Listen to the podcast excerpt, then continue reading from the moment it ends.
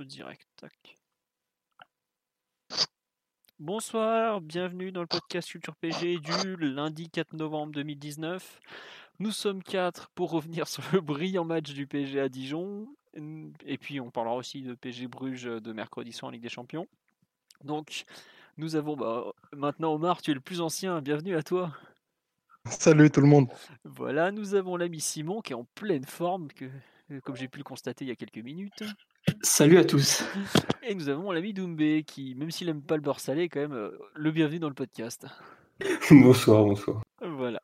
Euh, donc, euh, bonsoir à tous sur live. Je m'excuse pour le léger retard, c'est de ma faute, comme toutes les semaines. On nous dit bonjour depuis Tokyo. Bah, bonsoir, amis japonais. Enfin, je, je sais pas si c'était japonais, mais bonsoir Tokyo. un nouveau continent, après l'Afrique en direct, on avait déjà eu. Les États-Unis aussi, on me l'a dit il y a pas longtemps. Donc, merci à tous les fidèles de l'émission. Et on va donc tenter de répondre à vos attentes et de commencer à, revenir sur ce terrible Dijon PSG de vendredi soir, qui fut un moyen pénible de commencer le week-end. Donc bon, on va quand même refaire le match. Euh, ouverture du score de Mbappé dès la 19e minute sur une passe de Di Maria. Égalisation de Chouillard à la 45e plus 6, euh, qui était donc le, la dernière minute du temps additionnel, puisqu'il y a eu pas mal avec la, blessure euh, sérieuse de Shafik, et de, mémoire, il y avait aussi euh, l'arrière droit. Bon, bah oui, c'était Shafik arrière droit, bon bref, on s'en fout. Et, aussi leur milieu, je crois, leur, leur ailier, je crois, qui était, qui était par terre. Voilà, c'était Mama Baldé. Voilà, exactement. Le très bon Mama Baldé qui nous a fait bien mal. Et enfin, des misères. Euh, John Dercadis, le Vénézuélien, qui marque le but du 2-1 juste au retour des vestiaires. Le PSG ne reviendra pas et s'incline 2-1. Troisième défaite de la saison en 12 journées de championnat. Bon, ça n'a pas changé grand-chose au classement puisque les 5 premiers du classement de Ligue 1 ont perdu ce week-end. C'est championnat de, très haut niveau comme vous pouvez le constater. Et ensuite, euh, donc, euh, on n'a plus que 7 points d'avance au lieu de 8 avant. Le drame. Bon, on va quand même refaire un petit bout du match en vitesse sur cette rencontre, ça va aller vite. Alors c'est pas compliqué, la première mi-temps du PSG elle est effroyable. Euh, ils avaient visiblement pas envie de jouer. Malgré tout, face à une équipe de Dijon qui était quand même pas extraordinaire, on ouvre le score presque par hasard. Bon pressing de Di Maria, hop hop hop, petite passe vers l'avant, Mbappé clinique face au but. Ensuite, bah, on avait euh, quatre défenseurs qui, défendaient, trois milieux, on sait pas trop où ils étaient. Puis les trois mecs devant qui jouaient la carotte en gros, sauf que comme le ballon est jamais arrivé, bah, ils ont pas joué beaucoup. même si Dijon avait fait un bon début, n'a pas, pas été récompensé, petit à petit, ils n'ont ils ont pas abandonné. Puis finalement, juste avant la mi-temps, euh, ils ont logiquement égalisé. Faut quand même le dire, c'est logique, hein, même s'ils n'ont pas eu d'énormes occasions. Mais quand tu joues pas, bah, tu t'exposes et bah, tu te fais rattraper comme, ah, vraiment comme des glandules. Là. Début de seconde période, euh, changement de Tourelle qui passe à 3 derrière pour gérer les deux attaquants dijonnais. Et bah, ça paye euh, pas du tout, puisque bim, d'entrée, on a euh, le stopper droit qui est Marquinhos qui se fait enrhumer par Cadiz, Cadiz qui va jusqu'au but et qui marque, hein, avec euh, Kyler Navas pas terrible non plus sur l'action. Bref, 2-1. Et là, bizarrement, le PSG s'est mis à jouer. Et alors qu'on avait fait 3 tirs en 50 minutes, et ben on en a fait 17 en 40. Donc, dans le genre, bonjour, je me fous de votre gueule, on se pose. Et la prestation parisienne était un peu plus sérieuse, puisqu'il y a quand même, à lui tout seul, Icardi doit pouvoir marquer presque un quintuplé. Mbappé, de mémoire, a une ou deux occasions. Di Maria en a une aussi. Bref, c'est grand rush sur le but dijonnais, mais bah, quand tu ne respectes pas le football pendant 50 minutes, des fois tu ne mérites pas de plus que, de perdre. Et donc le PSG a perdu. Est-ce qu'on a perdu le titre? Non, mais le PSG a perdu le match de façon stupide. Et autant euh, j'avais pas été euh, très sévère après la défaite à Rennes, autant j'ai trouvé celle contre Reims assez compréhensible, de par notamment la qualité de Reims et le fait qu'on avait fait des changements euh, douteux. Autant là, honnêtement, les 50 premières minutes sont juste scandaleuses en termes d'investissement. Et finalement, bah on perd, il n'y a pas grand chose à dire. certains diront qu'on a faussé la Ligue 1 et honnêtement qu'on fait ce genre de match parce qu'on n'a pas envie de le jouer, parce que si, parce que ça, clairement, c'est pas, c'est pas, je trouve que c'est, pas respecter la compétition. Après, la compétition est tellement faible, est-ce, qu'elle se respecte elle-même que ça, c'est un autre débat. Mais bref, euh, vraiment pas glorieux de la part des Parisiens malgré euh, le fait qu'on ait fait 17 euh, tirs en 40 minutes. Bref, vraiment un match qu'on a eu l'impression qu'ils n'avaient pas envie de jouer, qu'ils ont joué parce qu'ils étaient forcés, ils se sont vaguement bougés quand il a fallu revenir au score, et puis bah ça n'a pas suffi quoi. Je sais pas euh, Omar ou Simon ou Doumbé qui veut euh, compléter ce pouls du match un peu blasé et franchement euh, d'un match vraiment pas du tout apprécié. Bah, c'est, dur d'aller en opposition aux propos que tu tiens sur le, sur le match quand, un match commence et qu'au bout de trois minutes, il y a déjà eu deux frappes pour Dijon, tu sens que tu vas passer une soirée, une soirée compliquée. Et effectivement, euh, c'est bien que tu mettes le focus sur les 50 premières minutes parce qu'elles sont, elles sont catastrophiques à, à, bien des, à bien des égards.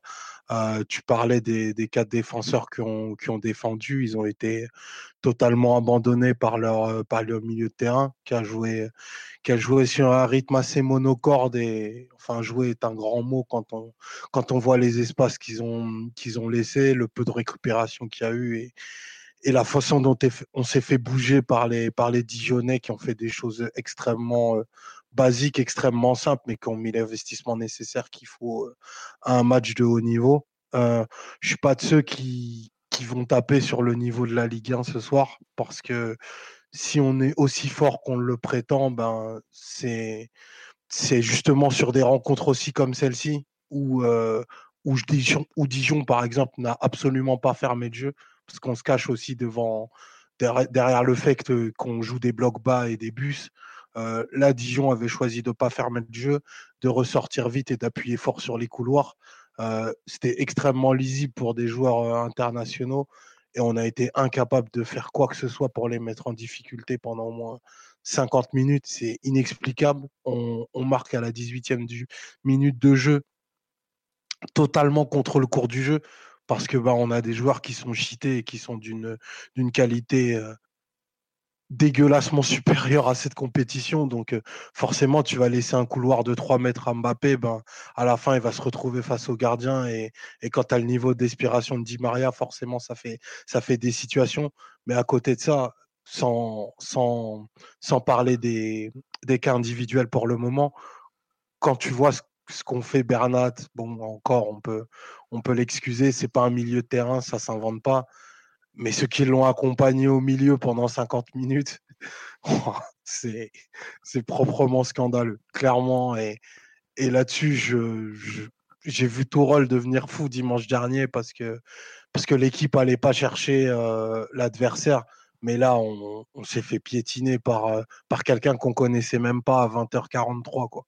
Tu vois, Mama Baldé, on en parlait, on en rigolait parce qu'il s'est, pété euh, pendant le match et ça a rallongé la mi-temps. Mais euh, sur son côté, il nous a pilonné et, il nous a montré tout ce qu'il fallait faire. Donc moi, moi perso, j'étais un peu, extrêmement gêné. Désolé pour ce pouls du match un peu long, mais on, perd un peu trop souvent en déplacement pour qu'on se dise que c'est euh, que c'est un épiphénomène à mon sens. Et ça met un coup terrible à, ce qu'on disait, ne serait-ce que lundi dernier, que l'équipe était bien, que l'équipe progressait. Moi, les 50 minutes qu'on a fait, c'est clairement le musée des horreurs. Et je pense que Tourol va leur passer, mais s'il ne le fait pas, euh, je ne comprendrai pas. C'est même pas un savon qu'il faut leur passer, c'est bien plus que ça. Eh bien, Omar, tu avais des choses sur le cœur. Hein. Non, juste euh, sur globalement, tout le monde euh, est d'accord avec toi sur le sur live. On me dit perdre contre le dernier du championnat, c'est juste pas normal. L'attitude et le niveau de certains, c'est irrespectueux. Moi, je pense qu'en fait, c'est pas c'est même pas une question de niveau, c'est vraiment l'attitude. C'est que tu avais euh, vaguement trois types. par, enfin, quand tu vois déjà que tu as 40 mètres d'écart entre ton milieu et ton attaque, c'est que tu as un problème même ne, serait-ce que de course. Au bout d'un moment, le foot, je regrette, tu es obligé de courir. Tu cours pas, ça se voit. Et ça s'est vu, le pauvre Diallo, il, s'est pris des. On a parlé de Baldat, a parlé de Baldé parce qu'il était, il était côté droit, que Dijon a beaucoup appuyé sur ce côté. Mais le pauvre Diallo, il prenait vague sur vague, euh, comme a pu prendre des fois Kurzawa par le passé, comme a pu prendre Bernat, mais, il est tout seul contre deux, deux joueurs. Au bout d'un moment, euh, bah ouais, il est sous l'eau, le pauvre type, quoi. Et c'est pas, et c'est même pas que de sa faute. Tu peux pas gérer deux joueurs à toi tout seul au niveau professionnel non plus. Qui c'est qui arrivait euh, Essien de la grande époque, ou alors les top latéraux européens qui sur dans un bon match avec un contexte favorable. Mais là, on, le contexte était pourri. Euh, on me dit cela et ouais, c'est ça. C'est, euh, il faisait froid, il pleuvait, Ligue des Champions dans quelques jours, et puis ouais, il y a suffisance. Après, la Ligue des Champions, jusque-là, il avait bien géré les avant-matchs. Mais bon, enfin c'est pas suffisant euh, à ce niveau-là quoi. Je sais pas euh, Doumbé ou Simon euh, ce que vous pensez avant qu'on passe un peu sur l'aspect un peu technique ou tactique mais en termes d'attitude, vous avez pas été choqué vous un peu par le, ce que les joueurs ont fait? Si au début il y avait beaucoup de problèmes surtout vu le scénario du match. Si tu tombes face à un adversaire qui qui a perdu dans la tête avant de rentrer sur le terrain, tu peux à la limite juste assurer tranquillement et, et faire le job même si c'est pas brillant. Là vu vu ce que Dijon nous a mis dans la tête pendant 50 minutes, on était en droit d'attendre au moins une réaction, d'attendre beaucoup mieux, beaucoup plus d'investissement. Et malheureusement, c'est pas la première fois. alors cette saison peut-être, mais depuis des années, c'est pas la première fois qu'on va foirer plus ou moins dans les grandes largeurs ce genre de déplacement avant la Ligue des Champions, voire même des matchs à domicile.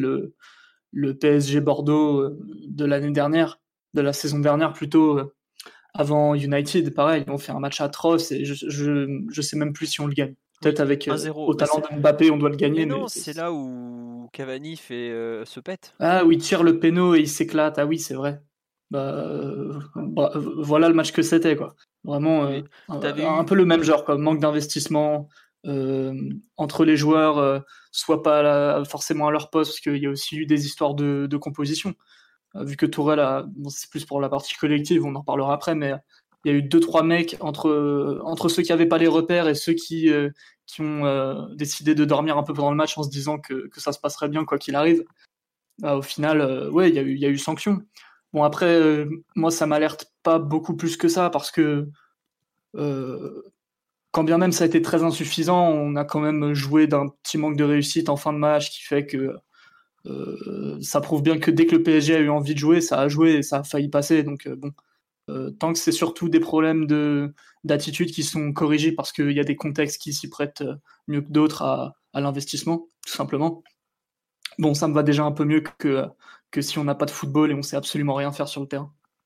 Doumbé, mon petit, qu'on n'a pas entendu encore sur ce, cet aspect un peu général sur la rencontre, euh, veux-tu ajouter quelque chose? Est-ce qu'il y a autre chose qui t'a choqué, déçu ou, ou, finalement est-ce que tiens, tu t'y attendais pas un peu toi? Au final, le plus choquant, c'est que après Marseille, il y a toi qui pousse une, qui pousse une gueulante et genre, euh, je crois, cinq jours après, ils ressortent la même mi-temps que la deuxième face à Marseille. Et au final, quand ils arrêtent euh, l'investissement, bah, il y a toute la structure qui se barre en fait. Il n'y a plus rien qui reste. Il n'y a même pas un minimum de, de contrôle euh, de jeu. Il n'y a, a, plus rien, absolument plus rien du tout. Ah bah, et, été déjà l'année dernière quand il n'y avait plus les, gens qui étaient capables de garder, euh, de garder la structure de l'équipe. Et là, genre, tu peux mettre n'importe quel joueur. À chaque fois, à chaque fois qu'il se relâche, bah, c'est fini. Bah, c'est marrant sur le live, c'est qu'on me dit ouais, est-ce que cette équipe, est-ce que cette équipe, pardon, est capable de mettre de l'intensité sur un minima 70 minutes dans tous les matchs? Peut-être, mais sûrement pas sur les matchs qui les intéressent pas en tout cas. J'ai, franchement, j'ai vraiment autant eu l'impression d'un PSG qui choisit ses matchs que cette saison. Quoi. Alors après, depuis des années, on leur dit ouais, vous n'êtes pas au rendez-vous pour les gros matchs. Jusque-là, ils les ont plutôt bien gérés. Les petits, pas vraiment, même pas du. Enfin, on dira pas que. Bah, est-ce qu'on peut considérer Reims comme un petit match, sachant que c'est quand même plutôt une bonne équipe à l'échelle de Ligue 1, je sais pas. Mais en tout cas, ouais, c'est, pas terrible. Et euh, on nous dit comment expliquer ce décalage abyssal dans l'implication et les efforts individuels et collectifs. Mais je pense qu'en fait, euh, vu la faiblesse de la Ligue 1, je sais pas si on se rend compte, mais la Ligue 1 est le seul championnat en Europe où le deuxième du classement est même pas à deux points par match, et est loin de deux points par match. Hein. Angers qui, qui, fait plutôt son travail, eux ils font leur taf, hein. ils sont à 1,69 de mémoire de moyenne, c'est-à-dire qu'ils sont loin des deux points par match avec lesquels ils seraient deuxième. Euh, enfin, si vous avez suivi un peu la presse du jour, vous avez vu à quel point le classement est serré, mais c'est un classement qui est serré dans la médiocrité. Et franchement, je les comprends que les mecs, ils n'aient même pas envie de se bouger, quoi. Alors, je trouve que ce qui est gênant, c'est ce que tu dis, Doumbé, c'est à quel point le Tourelle a gueulé n'a pas été entendu. Ça, c'est peut-être gênant dans le sens où c'est-à-dire que son discours n'est pas toujours entendu. Et on se rappelle qu'en fin de saison dernière, il n'arrêtait pas de dire ouais, maintenant c'est fini, on peut plus. Le but, c'est d'être là tous les matchs, tous les matchs, tous les matchs. C'est quelque chose qu'on a perdu par rapport, par exemple, à euh, Emery, ou qui arrivait, même euh, quand les saisons étaient finies, à tenir un peu la route on a quand même fait des saisons à 93 points, 96, tout ça avec Blanc ensuite, enfin avant, pardon. Donc il y avait, je trouve, une certaine continuité dans la performance. Là, cette année, la continuité dans la performance sur certains petits matchs, on la cherche franchement parce que on, a, on, est un peu, on a déjà parlé de Reims, euh, qui était un cas un peu particulier en semaine après une grosse série de matchs où les mecs étaient physiquement euh, touchés, enfin pas touchés, mais vraiment éreintés. Là, et puis un turnover excessif aussi. Voilà, et puis Tourelle l'avait reconnu, il s'était trompé. Là, je trouve que c'est même pas une question de compo, puisque bah, ah super, on est passé du 4-3-3 au 3-4-3. C'est pas comme si notre milieu de terrain avait été spécialement changé. Enfin, il n'y a pas eu non plus une révolution hein, dans le, à la mi-temps. Et puis, c'est même pas une, question de tactique. Quand on voit les actions, c'est des fois il y avait des différences individuelles qui étaient faites, genre Mbappé qui pousse le ballon. Il n'y a pas besoin de changer le dispositif pour qu'il fasse ça, quoi. Mais je trouve que, c'est rare de à quel point ils ont vraiment pas respecté le, match, le contexte et tout ça, quoi, alors que ça reste quand même la Ligue 1, c'est le pain quotidien, le championnat. Faudra voir ce qu'ils vont faire en. Je pense que samedi à Brest, par exemple, je suis pas sûr qu'ils refassent le même match. Ne serait-ce que parce qu'on fait Ah, bon, on a, poussé un peu trop le bouchon, on a poussé le bouchon un peu trop loin, pardon, dans ce qu'on est capable de faire, enfin plutôt de ne pas faire. Là, on va peut-être se bouger un peu plus. Mais un match comme ça, comme tu le dis, Simon, on risque d'en avoir d'autres. Et c'est des, des, matchs qu'on a déjà vus l'an dernier, mais il faut espérer que par contre ils soient en mesure de réagir sur les grosses rencontres.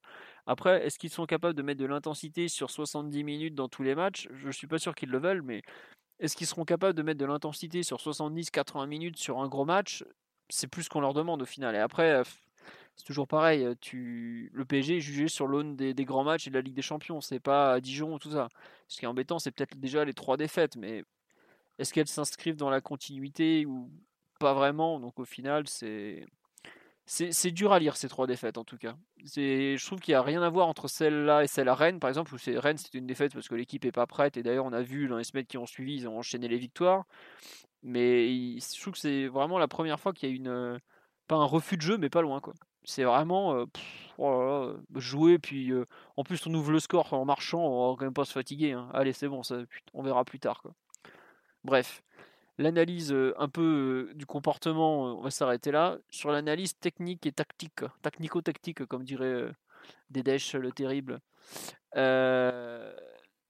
Qu'est-ce que vous en avez pensé un peu de ce 4-3-3 qui est devenu un 3-4-3 Est-ce que vous pensez justement que c'est un peu les choix de Tourelle qui n'ont pas aidé son équipe?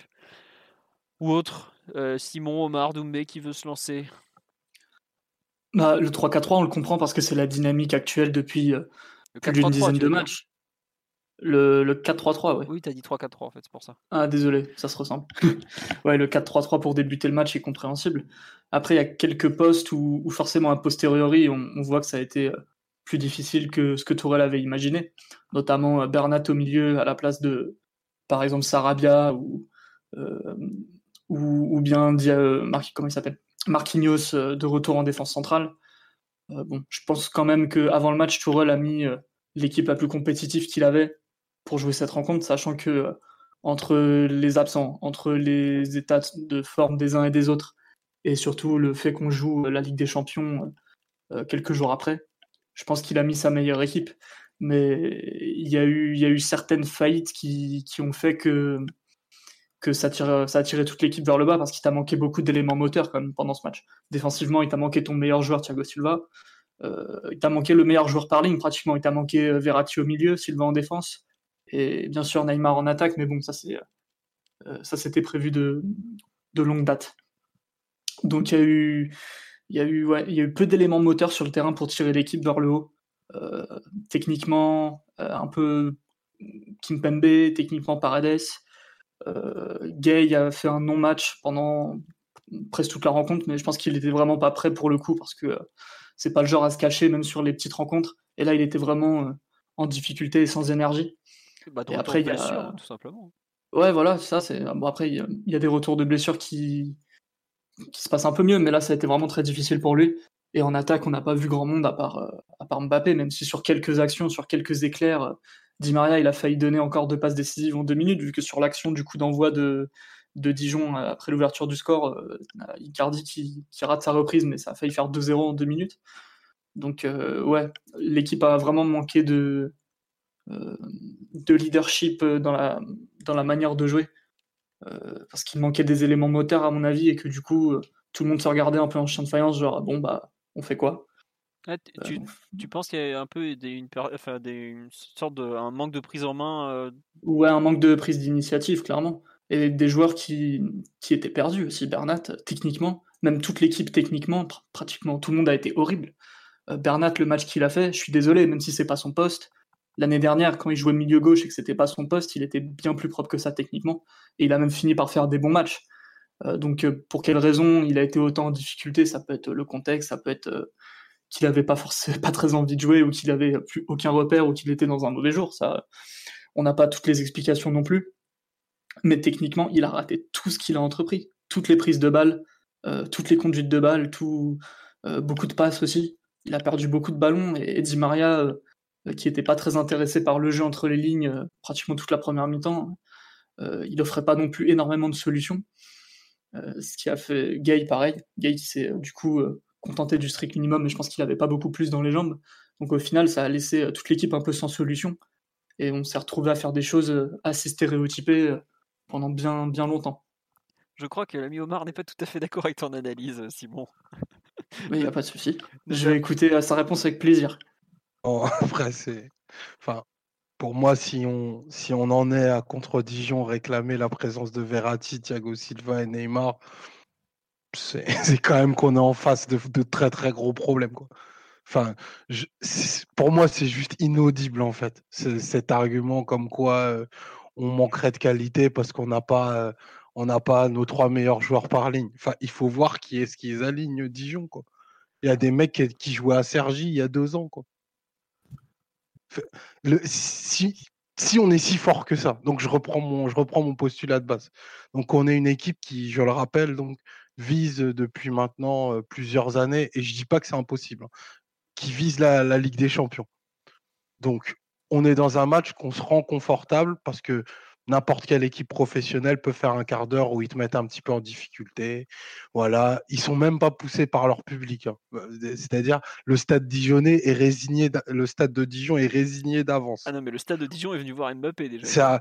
Euh, voilà, ils sont venus voir Mbappé. Enfin, c'est normal en même temps, tu vois. C'est les ah Harlem Globetrotters, euh, c'est le PSG, on est en tournée.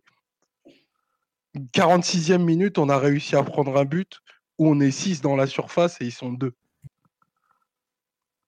expliquer ça en fait. Si ce n'est que on a des, vieux complexes de supériorité dont je pense qu'il faut vraiment se débarrasser et qu'en fait quand on leur dit que la Ligue 1 c'est trop faible, on leur rend pas service.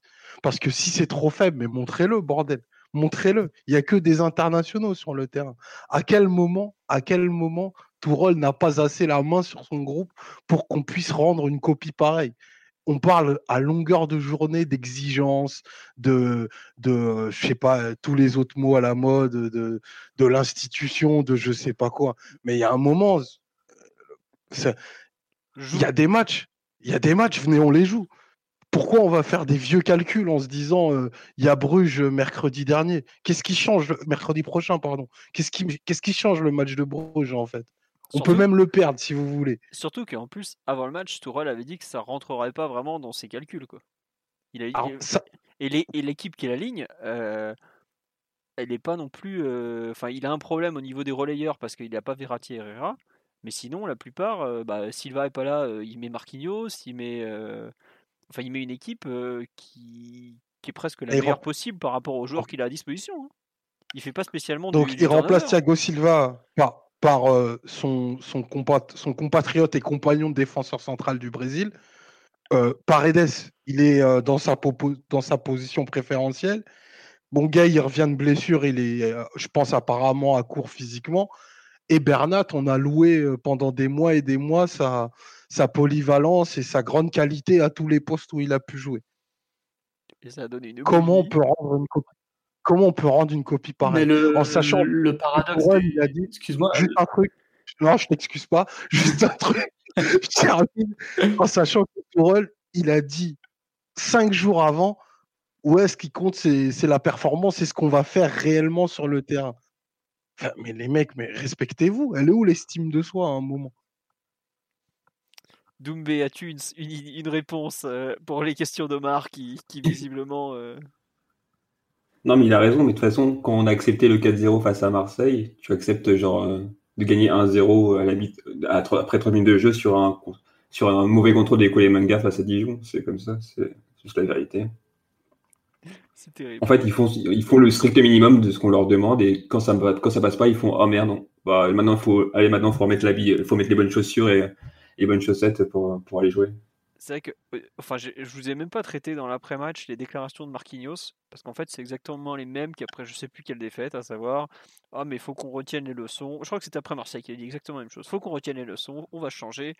Enfin, je sais pas, j'ai l'impression que les déclarations elles tournent en boucle dans le vestiaire. C'est tout. Euh, dans semaines, c'est toujours les mêmes déclarations du même joueur. Euh... Alors que lui, à chaque fois qu'il joue défenseur central, maintenant, c'est devenu. Euh, oh, il a fait une prestation derrière. Oh là là. Oh, ça piquait les yeux, les amis. Hein. Non, mais après, pour moi, après, là, on a dit, il y a un problème de mentalité, tout ça. Clairement, franchement, on n'est pas dans le podcast du genre à dire ouais, c'est un souci de mentalité, tout ça, tout ça, tout ça. Clairement pas, parce qu'on trouve que c'est un argument un peu trop facile.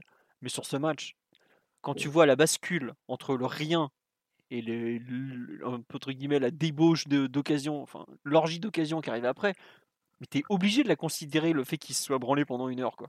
T'es obligé de dire, mais attendez, vous, êtes vraiment moqué de nous, quoi. Et même Dijon, eux, ils sont en train de fêter le plus gros titre de leur histoire, ou presque, là. Mais ils doivent se dire, mais ils nous ont vraiment pris pour des, pour des nazes de chez nazes pour se mettre à jouer quand ils sont commencés à être menés, quoi. Enfin, je sais pas, je. Surtout, ce qui me gêne, c'est à quel point ils, vont pouvoir comme tu dis, arrêter ce genre de match et à, venir faire des matchs un peu plus sérieux et, qui, et qui commencent à la première minute. Quoi. Ou alors, tu vois, je comprends contre l'OM, j'avais rien dit, bon, ok, ils leur ont mis 4-0, ils ont pas joué la seconde mi-temps, mais ils ont fait une première mi-temps, ils ont fait le taf. Quoi. Mais là, ils ont pas fait le taf. Quoi. Ils ont pas fait le taf. Et comme dit Omar, les, matchs, il faut les jouer. Hein. Si vous voulez pas les jouer, au pire, on n'avait qu'à pas supprimer la réserve. Il y a des mecs qui étaient prêts à aller jouer à Dijon le vendredi soir. Hein. C'est mieux que d'aller jouer à Saint-Leu le dimanche après-midi. Hein. Et non, Walou, que dalle. Après, outre l'aspect donc comportement, je trouve qu'il y a quand même un point sur lequel Dijon a appuyé et a fait mal, c'est l'impact physique sur notre défense. Quoi. Quand t'as que Kimpembe qui est capable de prendre un gros gabarit dans la défense alignée, qu'en face il balance du gros ballon, du gros ballon, du gros ballon, euh, premier, donc duel aérien, second ballon, tout ça, impact physique, c'est pas la première fois qu'on souffre et ça commence vraiment à se voir qu'on manque de taille en défense et qu'on manque de, de, jeu aérien. Je crois que c'est toi Simon qui en parle régulièrement avec justement euh, l'ami Kerrer mais ça se voit, ça, se voit vendredi soir que Kim Pembe. Ah, c'était un match pour lui, ça. Ah ouais. Et ça, c'est un match, euh, c'est un match, c'est la guerre des tranchées. Euh. En général, t'as que les grands guerriers qui brillent, euh, surtout quand l'équipe a décidé de pas jouer au foot. Hein. faut se rappeler de, des matchs pourris de Ligue 1 avant. Hein. C'était les, lesquels qui sortaient du lot. C'était toujours Kim Pembe, Matuidi. encore avant Aurier, c'était vraiment ce genre de joueur qui était capable, juste à l'impact physique, de coucher à peu près tout le monde ou, la majorité des joueurs de Ligue 1. Euh, quand tu nous as mis euh, les colosses là, euh, qui, doivent gérer la retombée des obus face à Bernat et Paredes, bah ouais, on a vu que, que physiquement c'était pas tout à fait la même chose. Ah bah Léo, il avait du mascara, il allait pas disputer un duel aérien, hein, hein Piotr hein, hein? Non, En plus, le pire, c'est que normalement, il est pas mauvais dans les duels aériens, ça reste un des trucs qu'il peut faire mais ils étaient trop grands et trop forts à côté. ça suffit là quand même. Il pas le ballon. On sait, on sait que tu prends des chèques à 6 chiffs, mais là, par Edes, non, mais attends, mais tu, rigoles, mais tu vais sortir, dunker, sortir les stats depuis le début de la saison. Je pense qu'il est fastoche à, à 60% de duel aérien gagné. C'est juste que là, ils étaient ingérables les types. Même Kim Pembe avec toute la puissance qu'on lui connaît. D'ailleurs, c'est lui le plus fort au duel de toute l'équipe, de tout l'effectif. Euh, il n'a pas gagné tous ses duels. Hein. Ah C'était pas Galatasaray en face. Ah, Tavares, l'immense Julio Tavares, ça fait mal. Hein. On, se, on, rigole un peu, mais c'est ouais, tout, le long du match, ça a été monstrueux. Euh, c'est euh, à quelle minute du match où, où ils s'agrippent en pleine surface les deux, là, à se rentrer dedans, à se faire des prises de catch. Et heureusement que l'arbitre est cool parce que franchement, vu le, la, virilité du contact, un arbitre un peu, un peu chaud du sifflet, il aurait pu siffler penalty quoi. Juste parce début, non? C'est après deux minutes, ça, non? Non, non, non, deuxième mi-temps, genre à la soit, après l'heure de jeu, largement. Une fois qu'on s'est pris euh, l'orage sur la gueule et tout ça, et qu'il n'y a que Kim Pembe qui continue à, faire, euh, continue à se bagarrer. Quoi. Après, ouais, mais tu vois, c'est ça le problème, c'est que est-ce que c'est normal que Kim Pembe soit le seul joueur d'un effectif qui est amené à jouer la Ligue des Champions Bon, alors certes, il manque deux défenseurs sur le terrain au coup d'envoi, à savoir euh, et Silva. D'ailleurs, je pense que si les deux avaient été dispo, tu pouvais jouer avec une défense à 3, euh, Silva, Kimpembe, qui était beaucoup plus adapté à gérer ce genre de match où tu une équipe adverse qui envoie des grands ballons sur un mec qui dévie. C'est clairement, franchement, c'est une configuration, c'est la configuration la plus vieille du football, la plus basique, c'est kick and rush débile, déviation, pivot, tout ça mais ça nous met en difficulté. C'est comme l'Ajax de l'an dernier là qui s'est fait éliminer quand Tottenham a joué des longs ballons sur l'Urente aujourd'hui, je suis sûr que le PSG se retrouvera en difficulté contre une équipe qui jouerait, même de haut niveau, hein, je parle même niveau Ligue bah des Champions. Face à, face à Dijon. Ouais, non, mais voilà. Pourquoi non, mais au niveau Dijon? Oui, non, mais ce que je veux dire, c'était quand même pas, il n'y avait pas tous les titulaires et tout. Euh, genre, un Silva est meilleur que Marquinhos dans le domaine aérien. Euh, largement. Voilà. Mais ce que je veux dire, c'est que tu as un, tu as un vrai déficit dans le, au niveau aérien qui, qui ressort. Et sans vouloir être méchant, tu as parlé du jeu de tête de Paredes qui a 60% de gagner. C'est possible. C'est de, je me souviens plus à combien était Gay à un moment, je crois pareil, à 70%. Oh non, mais Gay, c'était une anomalie. Il avait jamais eu ça de sa vie. Oui, mais ce que je veux dire, c'est que au bout d'un moment, comme dirait l'illustre Giroud, un grand qui saute haut va toujours plus, plus haut qu'un petit qui saute haut. Quoi. Et malheureusement, notre déficit aérien et athlétique en défense, on le retrouve, je trouve, ça commence à se voir un petit peu. C'est quelque chose que, dont toi tu parles souvent, même si ça nous porte pas préjudice à tous les matchs, mais ouais, c'est vrai que d'avoir des nains de jardin au milieu et un seul défenseur puissant au coup d'envoi, ouais, non. Vous, vous, trouvez vraiment que, que Dijon, ils ont essayé de décrocher le plafond du stade et, qu'ils ont joué ah, grand ballon sur grand ballon? Non, mais ils ont joué, franchement, ils ont quand même beaucoup utilisé Tavares bah, en Presque à chaque fois, quand même. Presque à chaque fois, je suis désolé. Et si c'était pas euh, sur l'attaquant, c'était euh, sur le côté où, où il y avait de toute façon des supériorités numériques, vu que Di Maria Mbappé ne pas, même si tu jouais euh, les duels face à Diallo, qui est pas non plus ridicule, quoi. physiquement, c'est pas Dagba. Bah forcément, il était en difficulté du fait de l'infériorité numérique. D'ailleurs, à un moment, c'est Bernat qui est dépassé sur je sais plus quel ballon et il prend un carton jaune au bout de. autour, de la 20, autour de la 30e. Ouais, ouais, ça doit être ça. je, dois, me tromper. Ça, il doit pas prendre un carton jaune, mais il, fait. C'est parce qu'il est dépassé, quoi, qu'il n'a pas le choix. Il est obligé de, de, terrasser le mec. Ouais, après, c'est pas grave de terrasser un type. Hein. Ça se fait tranquille. Hein. Un bon, un bon de toute façon, euh, toute façon, Dijon, ils ont, ils ont montré la couleur directement. Tu, tu, la poésie de Dong a, rapidement frappé. Au bout de la douzième, il a arraché la cheville de Mbappé. Ils ont montré qu'ils allaient pas se laisser piétiner. Alors, euh, j'ai les stats sous les yeux. Dijon a joué 63 longs ballons euh, pendant le match. Tranquille, tranquille. C'est énorme, sachant qu'il n'y a que 60 minutes de jeu, euh, de, temps de jeu effectif, et que le PSG avait la, la balle la grande majorité du temps. Ça veut dire que dès qu'ils avaient la balle, en gros, ils jouaient long. C'est ça que ça veut dire. La possession est plutôt partagée sur le match. Hein. Ouais, ouais, mais après, c'est en fait, t'as ah deux mi-temps qui sont tellement opposés que c'est dur de, de, faire des moyennes, quoi. Omar, on a 66% de possession sur le match. Ouais, ok, d'accord. Donc, ouais, j'étais resté, on a pris, euh, resté sur le 60-40. Ouais, dans 66% de possession et les mecs, ils ont joué 66, euh, ce qui est vraiment énorme et ce qui fait que forcément, euh, ils ont appuyé là où ça faisait le plus mal constamment et ça s'est vu, quoi. Ça n'avait pas marqué en, ayant vu plusieurs fois. T'as re-regardé ce match? Moi, je l'ai vu. Euh, l'éthique de travail, monsieur. Putain, oh j'en ai re-regardé certains euh, cette année, mais pas celui-là, hein, dis donc. Oh là là. mais je trouvais tellement inexplicable ce qui s'est passé que j'ai regardé plusieurs fois la première mi-temps, notamment. Et, alors, tu, ton analyse de qu'est-ce qui a été le pire finalement? On est nul, mais on doit mettre 2-3 euh, buts faciles en première mi-temps.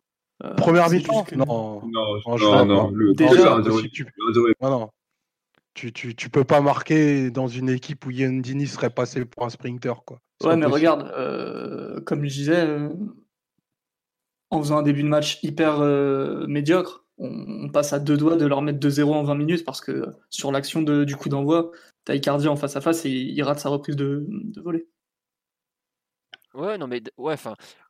Enfin, tu, es trop Navas, il fait combien d'arrêts en première mi-temps? Moi, je te trouve, je te trouve d'une clémence vraiment.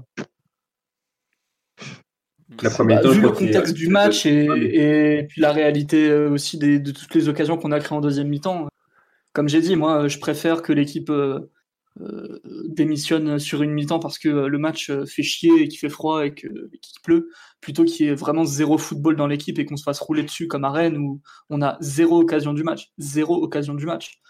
Là, on n'a pas mérité de gagner, mais on a, on a fini par créer suffisamment d'occasions, à mon avis, pour au moins pas perdre.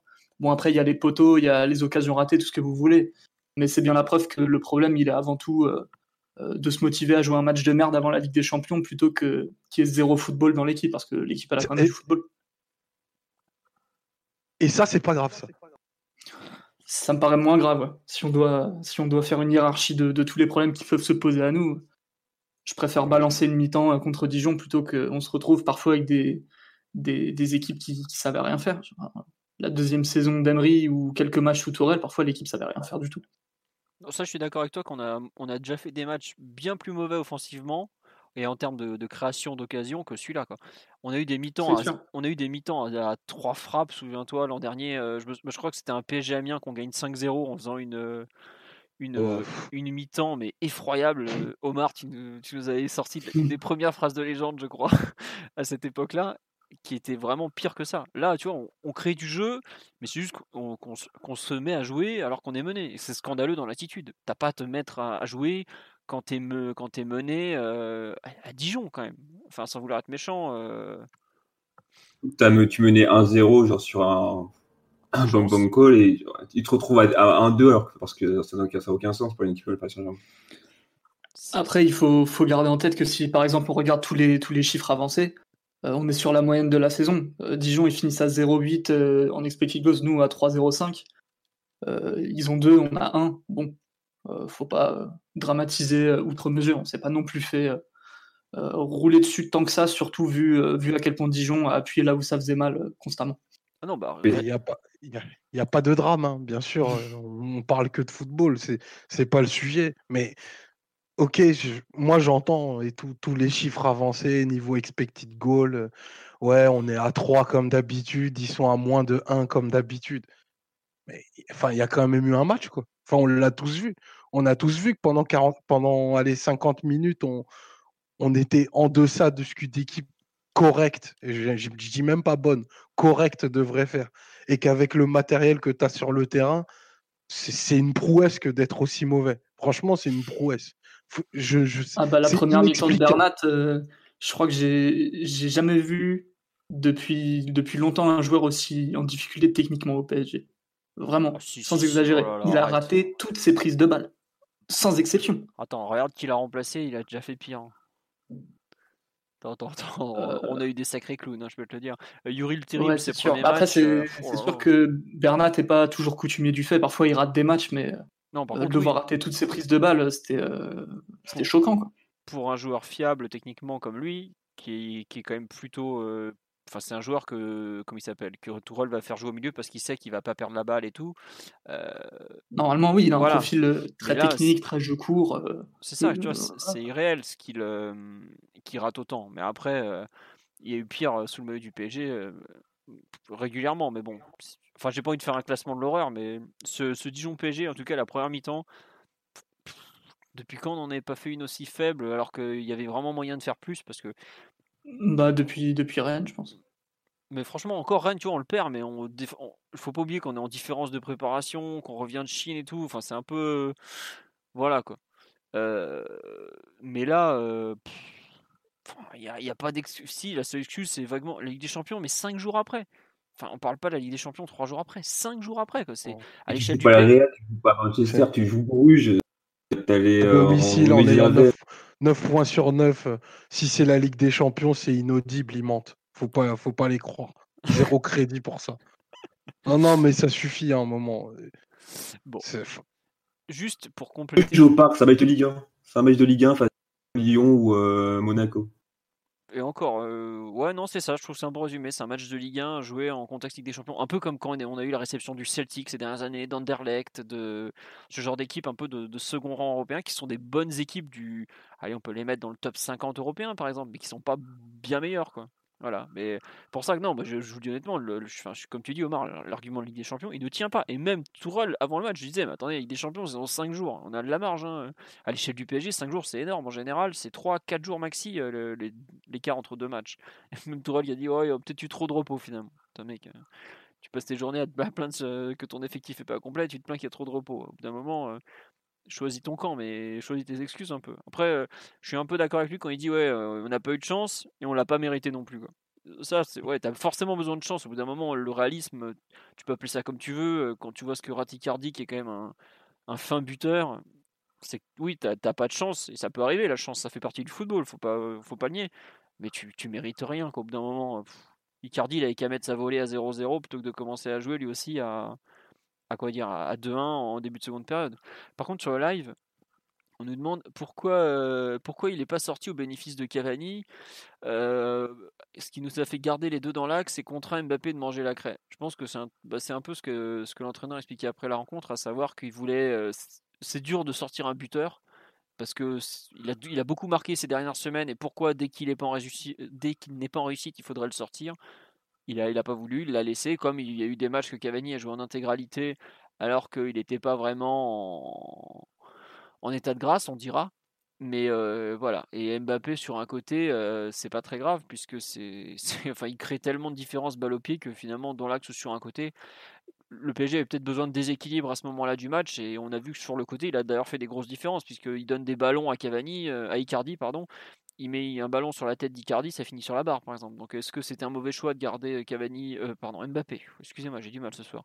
Sur un côté, bon, honnêtement, euh, c'est pas le coaching qui m'a le plus choqué. Même l'entrée de Kurzawa pour Bernat, quand on voit le match que faisait Bernat, c'est pas, c'est pas un truc terriblement choquant. Par contre, il y a un moment, il nous fait un coaching où on passe dans une sorte de 5-1-4.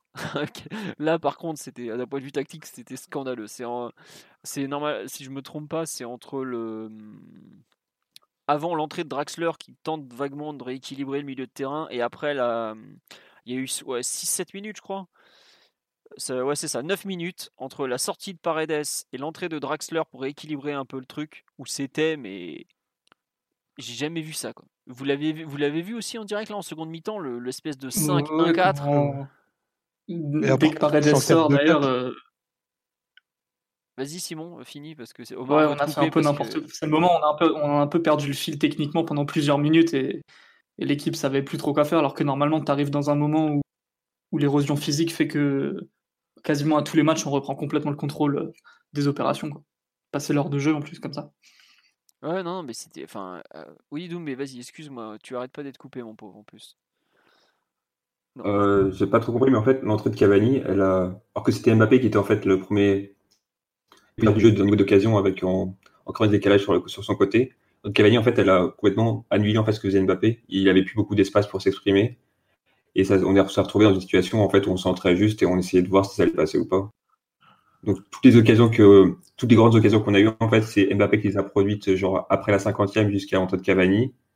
Et après entre Cavani Mbappé, alors qu'il faisait vraiment 30 bonnes minutes, on l'a plus, plus du tout vu euh, dans, dans ce que faisait l'équipe en fait. Et ça, ça, ça retourné sur du Kurzawa, sur du Di Maria. Euh, t'as raison, tu as raison, effectivement. Euh, c'est vrai qu'il disparaît un peu, contrairement à ce que je racontais tout à l'heure, parce que les occasions qu'il crée, effectivement, c'est avant l'entrée de Cavani. Et on nous dit sur le live, les associés, donc Cavani et Icardi, c'était pour amener de la densité dans la surface et avoir plus de chances de marquer.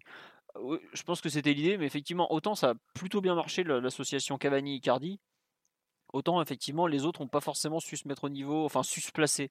Et comme tu le dis Doumbé, même Kurzawa qui fait pas une mauvaise entrée pour le coup, parce qu'il fait de mémoire, il donne deux bons centres, notamment un pour Cavani où l'autre est pas si loin de marquer que ça. Par contre, ouais, Mbappé est peut-être celui qui a le plus souffert de ce changement de système. Et au final, tu te retrouves à avoir un joueur inutilisé sur l'aile alors que c'est peut-être ton meilleur joueur pour finalement mettre des centres dans la surface. Après, le Di Maria est aussi un peu en fin de, fin de rythme, enfin plutôt en fin de match. Il n'a plus grand chose dans les chaussettes côté droit.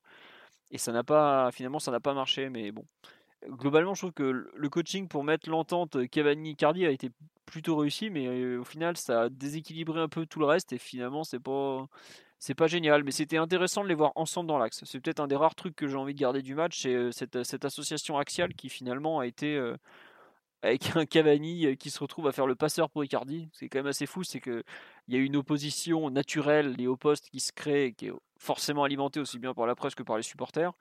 Et les deux sur le terrain, ou même en dehors, ont l'air de plutôt bien s'entendre. Ce qui est assez fou quand on sait à quel point bah, il y aura au mieux un des deux sur la pelouse au coup d'envoi sur 90% des matchs. Quoi.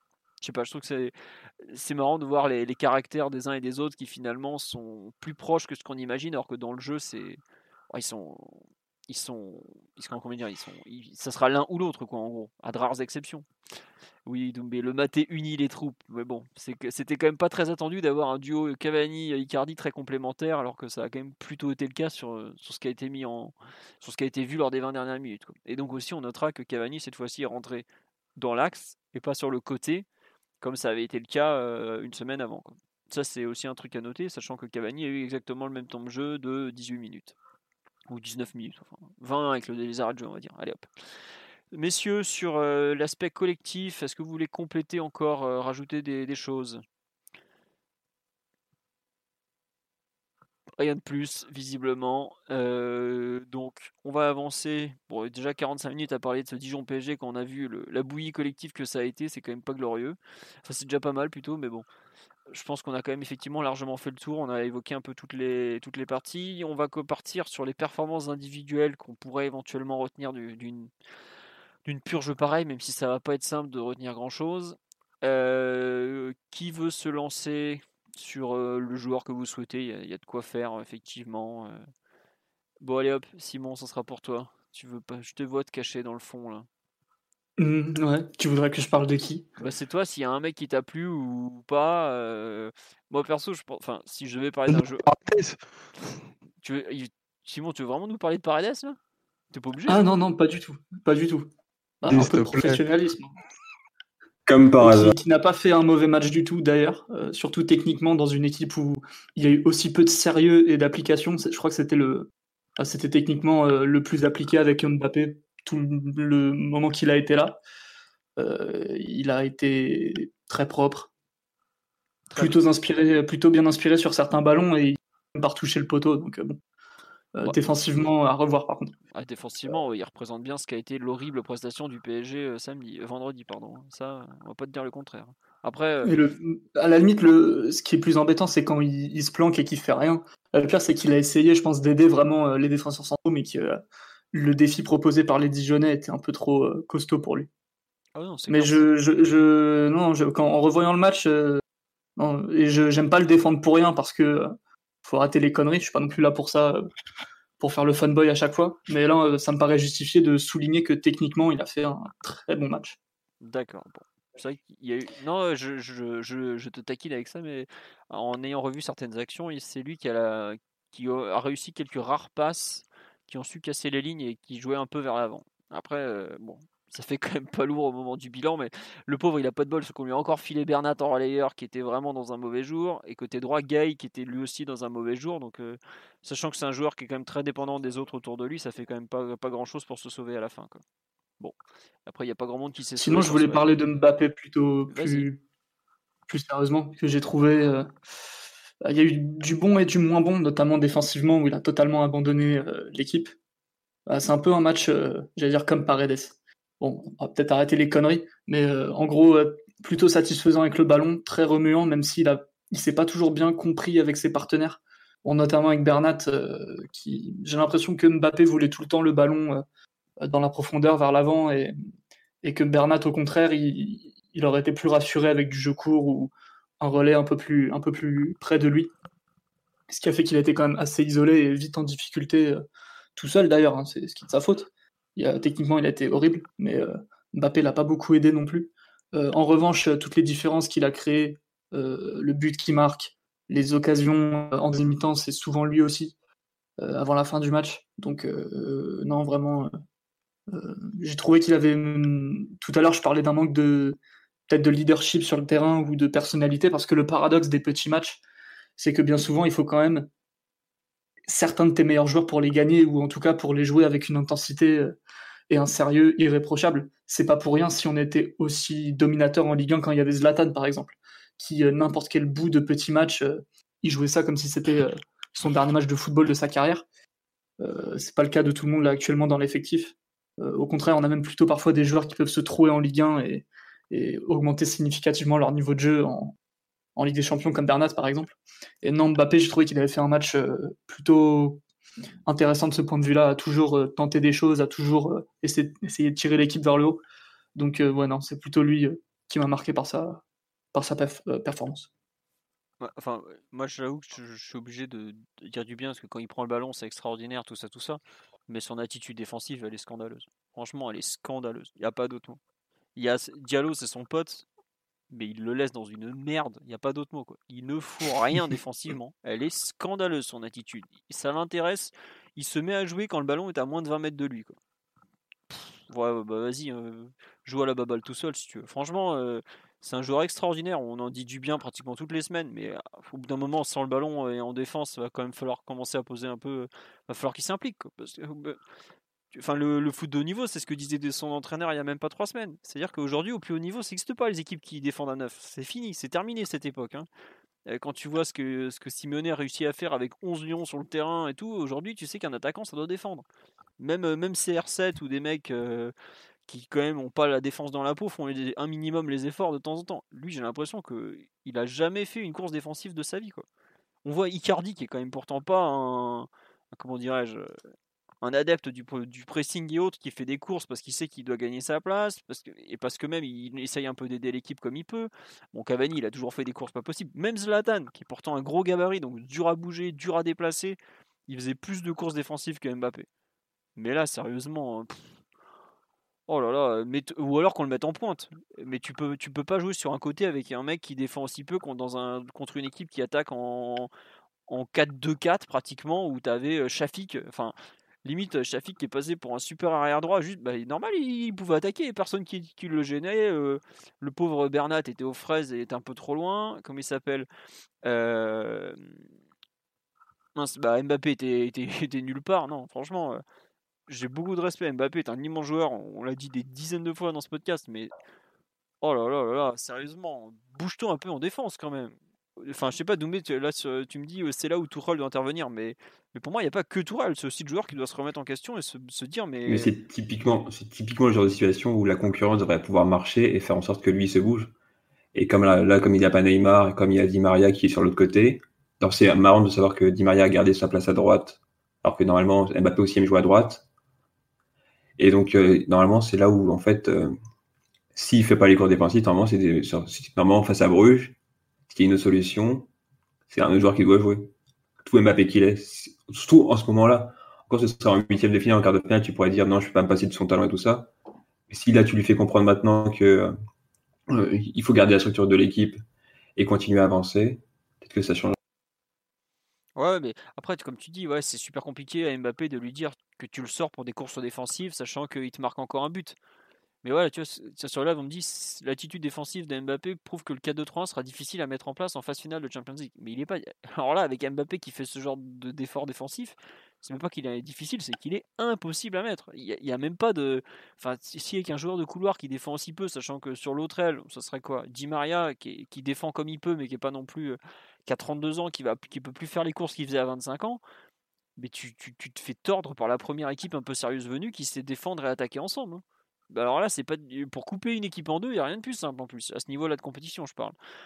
Et c'est exactement ce qu'a fait Dijon. Ils nous ont coupé en deux tranquillement, mais sûrement, puisque personne n'avait envie trop de couvrir côté parisien. Et au bout d'un moment, tu commences à cibler les, côtés et les deux latéraux, forcément, ils sont en difficulté. Dagba a eu de la chance parce que Dijon attaquait pas trop à gauche, ils, ils osaient pas trop. Puis il y a Gay qui couvre quand même plutôt bien le couloir par rapport à Bernat.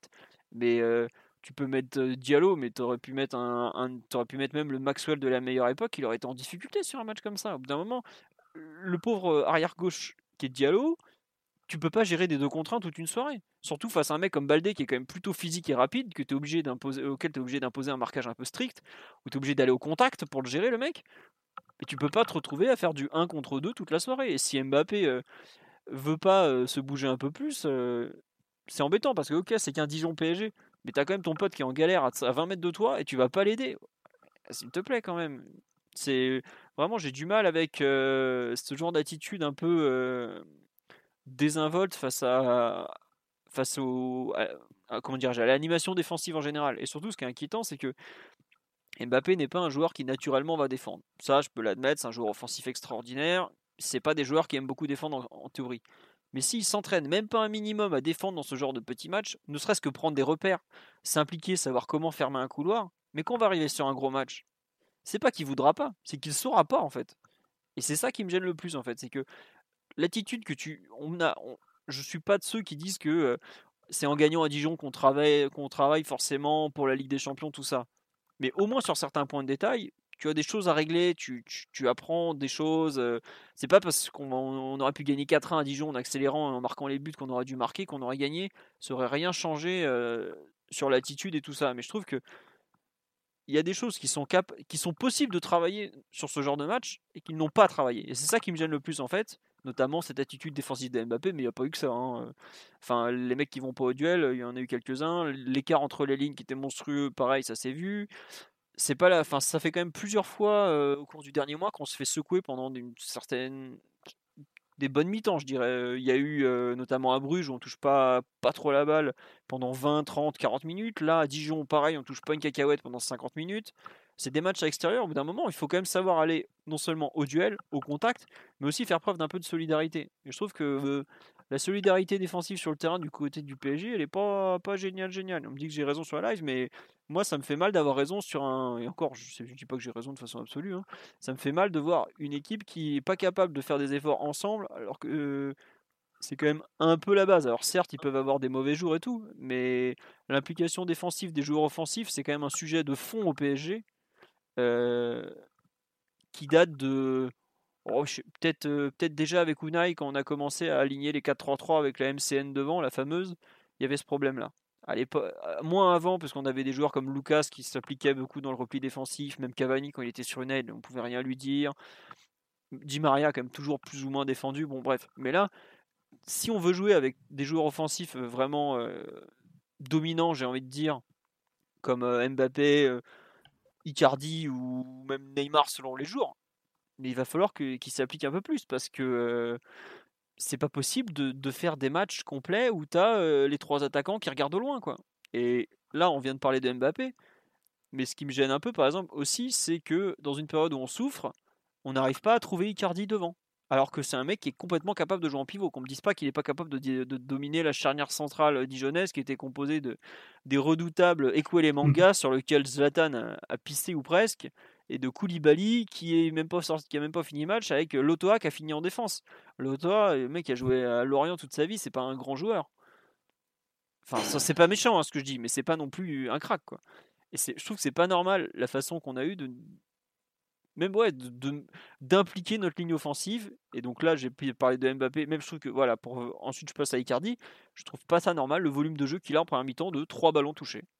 Pour moi, 3 ballons touchés, c'est nul. Franchement, je le dis comme je le pense, c'est nul. Bah, c'est la planque, quoi. Je ne sais pas si vous vous rappelez d'un attaquant parisien du début des années 2000 qui s'appelait euh, Martin Cardetti. Je me souviens d'un match, on avait joué au Havre, il avait touché 6 ballons en une heure avant de sortir. Et on l'avait pas vu, mais lui, parce qu'on on avait tenté de jouer long, il faisait 1m20 les bras levés, il n'avait pas touché une cacahuète. Là, on parle d'Icardi, il fait 1m85 facile, il est bien costaud, hein, parce que bon, il est, on en a déjà parlé. 1m80, philo, 1m80. Ouais, mais bon, il sait prendre un ballon. Il saute haut, il saute Il sait prendre un ballon de la tête, il sait jouer en pivot, il sait faire une remise, quoi. Le mec, il a touché trois ballons. Sérieusement, quoi. Et qu'est-ce qu'il fout devant?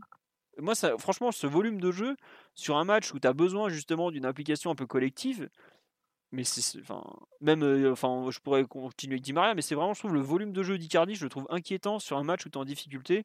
Et j'avais déjà eu un peu ce sentiment sur la première mi-temps à Bruges voire à Galatasaray. Alors Galatasaray je le mets de côté parce qu'il revenait de blessure il était hors de forme.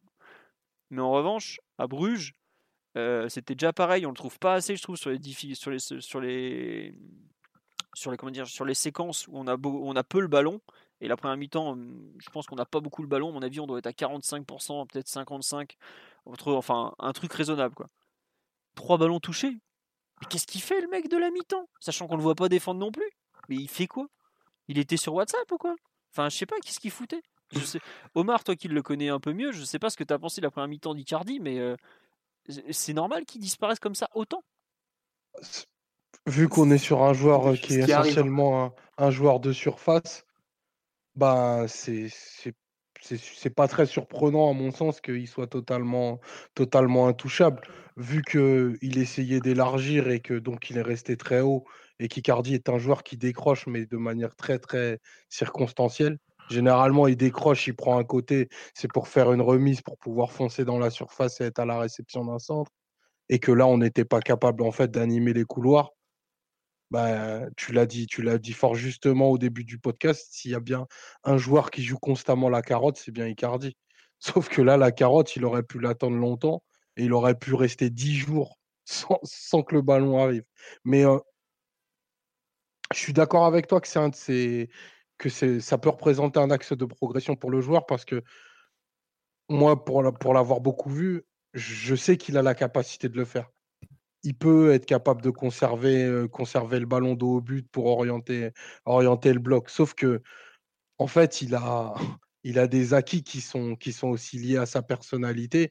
C'est que l'intégralité de son jeu est vraiment concentrée dans, entre le point de pénalty et le but, et c'est vraiment là où il est le meilleur. Donc, est-ce que aujourd'hui, le PSG, dont, la manière dont on est outillé, c'est vraiment utile que Icardi brûle du gaz pour pouvoir pour pouvoir qu'on pour pouvoir pour qu'on puisse créer plus de jeux. je sais pas si c'est un très bon calcul. Je pense que normalement, avec ce qu'on a au milieu et sur les côtés, on doit être capable de le faire participer plus et de l'alimenter mieux. Mais vendredi, pour le coup, on n'était pas capable de faire quoi que ce soit. Et, peut-être ouais, que, que du coup, c'est à tout rôle d'un peu le chambouler et de lui dire qu'il va falloir que, ce soit un joueur un peu plus participatif. Ce sera peut-être, ce sera probablement jamais Lewandowski. Je pense que. Ah bah ça c'est sûr. Hein. Il y a, il y, a, y a un monde, il y a un monde entre les deux à, à ce niveau-là. Ah bah il y a Paris mais clairement entre le... les deux quoi. Ouais, c'est clair. Et, mais je pense que le joueur est quand même, est quand même outillé pour faire, pour faire plus que ça. Surtout dans un moment où on est en, on est en difficulté. Mais c'est pas, c'est pas là-dessus que je taperai en premier perso. Non, non, mais enfin, moi ça m'a choqué de. Enfin, trois ballons quoi. Je sais pas si on se rend compte, trois ballons, ça fait un tous les quarts d'heure quoi. C'est le mec a touché trois ballons en une mi-temps. Honnêtement, je sais pas si un joueur du PSG a déjà touché aussi peu de ballons dans une dans une rencontre, dans une mi-temps pardon. Parce que là, enfin même un joueur qui a assez peu participé. Peut-être un gardien. Ouais, très bonne remarque. Ouais, oh, si quand même il y a des gardiens, comment ils s'appellent les, gardiens des années QSI sur certains matchs à domicile en première mi-temps, ils touchaient pas une bille hein, des fois. Franchement, il y a eu des fois. Bah, trois ballons, c'est ah, quand même. Trois ballons, c'est. C'est dur. Hein, parce que, allez, même si tu as deux frappes à côté, tu fais deux 6 mètres, tu as deux ballons. Quoi. Même pour lui, c'est bizarre parce que à l'Inter, dans cette équipe parfois très moribonde, il touchait au moins. allez, passe, duel et tir, tout inclus. Il devait toucher 25 ballons par match. Et là, 3 en une mi-temps, tout inclus. Ça n'a vraiment aucun sens. Et, tu vois, Après, ça fait partie de la personnalité. Il y a des engagements, non D'être très déconnecté du jeu de son équipe, quand même. Ouais, en plus, Doumbé, tu as raison quand tu utilises l'engagement, parce qu'à chaque fois, ça lui fait un ballon. Et je me souviens quand Mathieu, qu'on salue, et qui avait fait le décompte de ses 15 ballons contre l'OM, il y avait un engagement dedans et deux buts, par exemple. Enfin, tu, tu, tu, listais, en gros, il y avait 10 ballons dans le jeu, quoi. Mais là. Je crois qu'il avait fait 7 passes contre l'OM. Ouais, c'est ça. Et surtout, ce qui est fou, c'est que en 15 ballons, il avait su peser dans le jeu contre l'OM. Alors que là, il en touche pas non plus. je crois qu'au total, il en touche 17 ou 18. Mais il y a que des ballons dans la surface. Et par contre, dans le jeu, ça a été. S'il y a une belle remise pour Di Maria, mais bah, par exemple, un truc très bête, mais de trouver un long ballon pour, qu'ensuite il puisse faire remiser, franchement, c'est pas le bout du monde. Pour moi, on doit pouvoir être en mesure de, construire des séquences de jeu qu'on qu'on a travaillé en amont, savoir long ballon, déviation Icardi pour Mbappé qui part en profondeur. Et là, ok, on a peut-être pas eu le temps de le travailler encore, mais ce que je veux dire, c'est que tu as l'impression que Icardi, en gros, bah, en fait, on l'utilise comme Cavani, quoi. À savoir, dans le jeu, on compte pas. On attend qu'il soit devant dans la surface. Mais attendez, mais. Enfin, c'est. Quel est l'intérêt à ce moment-là de. Enfin, je trouve que c'est vraiment sous-utilisé le joueur, même si je suis d'accord avec vous qu'il a... aura jamais un volume de jeu à la Lewandowski qui touche, qui est capable de faire 80 touches de balle dans le match en étant avant-centre, parce qu'il a un profil extraordinaire, qui est capable de jouer dos au but, sur l'aile, face au but. Enfin voilà, c'est un joueur ultra complet. Mais quand même, tu peux espérer un peu plus que 3 ballons touchés en 45, 45 minutes, sachant que ton équipe aimerait bien des fois être en mesure de bah, de gêner, d'attaquer sans de façon peut-être un peu plus directe, ça aurait pu être utile. Parce que c'est pas comme si Dijon, comme, enfin c'est toi qui l'as dit Omar très justement, Dijon n'a pas à fermer le jeu, ce qui veut dire que si toi aussi tu joues long, ils peuvent aussi être en difficulté sur des, transitions très rapides. Il n'y a, a, pas plus rapide qu'un grand ballon vers l'avant. Ça, vous pouvez faire tous les tests que vous voulez. Une grosse chandelle, c'est ce qu'il y a de plus rapide en football. Donc, vraiment, je, je comprends pas trop cette utilisation euh, d'Icardi. On me dit, même les ramateurs de balles touchent plus de ballons que lui. C'est vrai, après, ils ont peut-être pas son talent dans la surface non plus. Mais c'est vrai qu'il revient d'une longue période d'absence. Mais euh, vraiment, l'utilisation de ce joueur me laisse dubitatif à cet instant. Ça, présume en rien de la suite. Hein. Mais c'est étrange, je trouve. Je sais pas, euh, Doumbé, toi, que, ce que tu en as pensé de, cette utilisation d'Icardi. Je sais pas s'il connaît, après, il est aussi tributaire de ses milieux. Genre, quand Gay et Bernat vont pas se reposer, je parle de ballons courts plus que des ballons longs, mais vont pas se reposer dans le, coin adverse, dans le bloc adverse. C'est plus dur de le toucher. Et il y avait aussi Mbappé et Di Maria qui était souvent très loin de lui, ou genre il y en avait qu'un seul qui était proche de lui. Après, mon ballon, Marquinhos a vraiment progressé dessus, mais c'est surtout qu'il dépend de la profondeur, donc peut-être qu'il est, il est pas à la recherche forcément de ce ballon, genre sur le neuf euh, directement, ou euh, comme on le faisait avec Emery, par exemple avec Trapp, qui faisait des longs ballons sur Lucas ou sur Cavani pour essayer de gagner du terrain. Peut-être que c'est aussi pas dans la mentalité de l'équipe en ce moment. Après, c'est pour voir si ça va, être, ça va, si on va augmenter ce, cette proportion d'utiliser ces actions-là, mais ça peut être intéressant. Mais après, c'est aussi une question de ces milieux et ces défenseurs qui font, qui pensent pas à ces choses-là quand ils ont le ballon, en tout cas au moins sur le match de vendredi. Ouais. Non, mais tu as raison. Il y a Simon qui vous a posté une, capture euh, d'écran sur le, un appel de enfin une, possession de Paredes où justement Icardi va vraiment vers la surface. Et euh, le volume de jeu. c'est dit Maria, mais ouais, c'est ça. Sur le live, on parle du volume de jeu de Lewandowski. Honnêtement, allez voir le volume de jeu de Lewandowski. C'est sur certains matchs, c'est il, fait vraiment tout quoi. C'est assez impressionnant. Euh, c'est quand même un mec qui a, joué des fois ailier avec Dortmund par exemple il y a, il y a quelques années. Donc euh, c'est vraiment un joueur avec un très très gros volume. Après, c'est une exception et en général, il est, beaucoup plus autour des allez, 40, 50 grands max. Euh, mais il y a eu des matchs où il a vraiment beaucoup, beaucoup. Après, il y a d'autres joueurs au PSG pour faire ça. Clairement. Mais bon, trois ballons, euh, quand on a, quand t'as rien qui arrive jusque-là, euh, c'est quand même inquiétant. Enfin, pas inquiétant, mais c'est dommage. Bon, on a parlé de Mbappé, on a parlé de, de Icardi. Est-ce qu'il y a un autre joueur dont vous voulez parler d'un point de vue individuel sur le match? Je sais que tout. Ah tiens, tout à l'heure, une personne qui m'a lancé sur le match de, de Navas. Ah, non, juste un truc pour finir sur Icardi, on me parle de. on n'en a même pas parlé, mais effectivement, il a raté des occasions à l'appel. Franchement, alors là, je sais pas que je m'en fous, mais c'est vraiment typiquement un truc pour lequel autant son volume m'inquiète, autant le, fait qu'il ait raté des occasions, mais alors là, ça ne m'inquiète pas du tout pour le coup. Ça arrive à, tous les grands buteurs ont eu un match sans. on a vu, bah, enfin rien que sur dans l'équipe du PSG, on a vu Mbappé louper 5 face à face en finale de Coupe de France. On a vu Cavani rater l'immanquable à je ne sais combien de reprises. On a même vu Zlatan rater des trucs irréels. Enfin, on a quand même été gâté en termes de buteurs et c'est pas le c'est pas le premier qui ratera de, de, de l'inratable et c'est sûrement pas le dernier.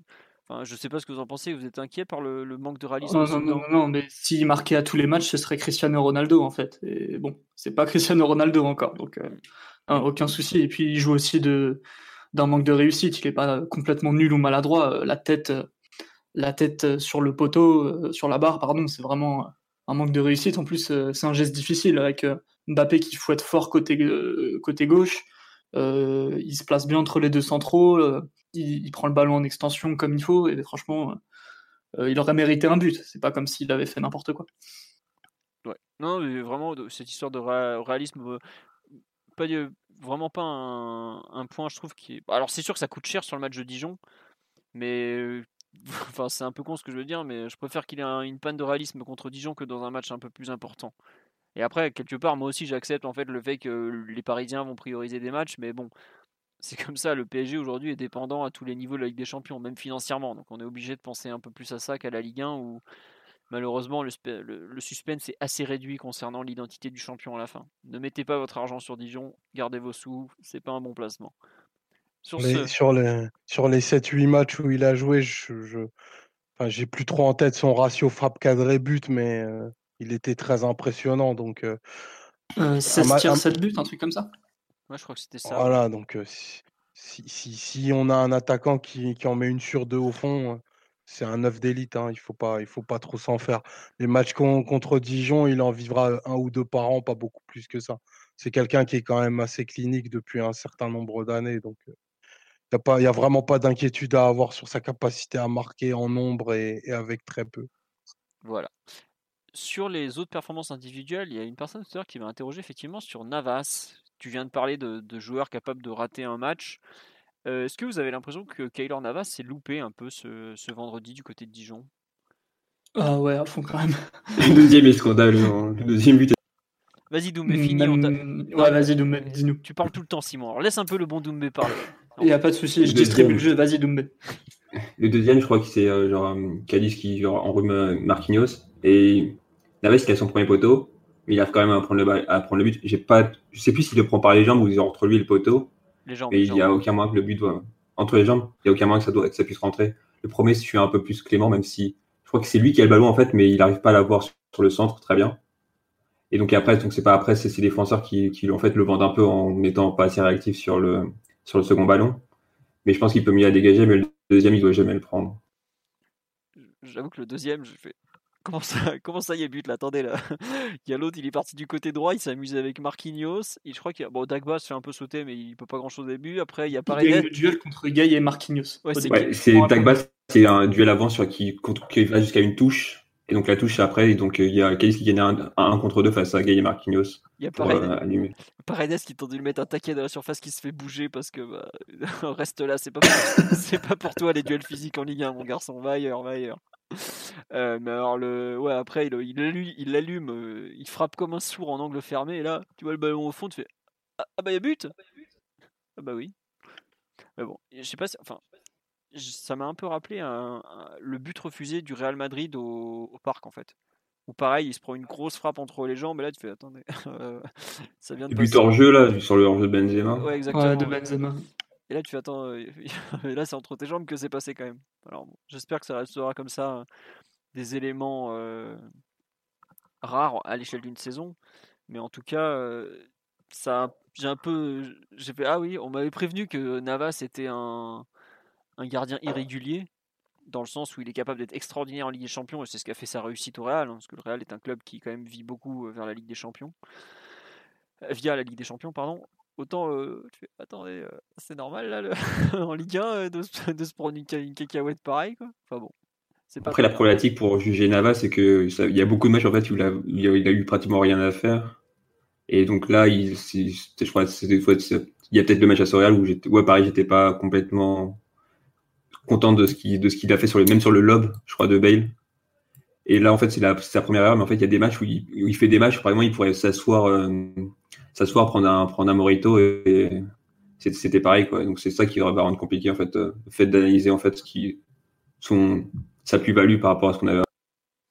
Bah après, vu où on en était avec ses prédécesseurs, je pense que il y aura forcément plus-value, mais c'est vrai que ce genre de petites erreurs, c'est force, c'est par exemple, euh, je sais plus je crois, où j'ai lu ça, je crois que c'était sur le, forum de Culture Pagé, une personne disait ouais ben c'est ça la différence entre un gardien à 14 millions d'euros et l'élite actuelle qui est au Black Ter Stegen qui sort qui sort tout à tous les matchs ou presque quoi. Il y a peut-être un manque de régularité qui qui, qui, correspond un peu à ce qu'est aujourd'hui euh, Keller Navas. Je sais pas Simon ou Omar ce que vous avez pensé un peu de ce match et même on parle pas souvent de lui parce qu'il a pas souvent que, quoi que ce soit à faire, mais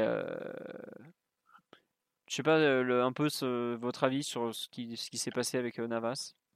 Euh, il y a eu un article de l'équipe qui vaut ce qu'il vaut, j'imagine, mais où ça explique un peu quand même que Navas aurait eu euh, un petit contre-coup physique et mental du fait du transfert tardif, euh, du type d'entraînement qui est très différent du PSG par rapport au Real Madrid, et aussi les allers-retours avec, avec la sélection.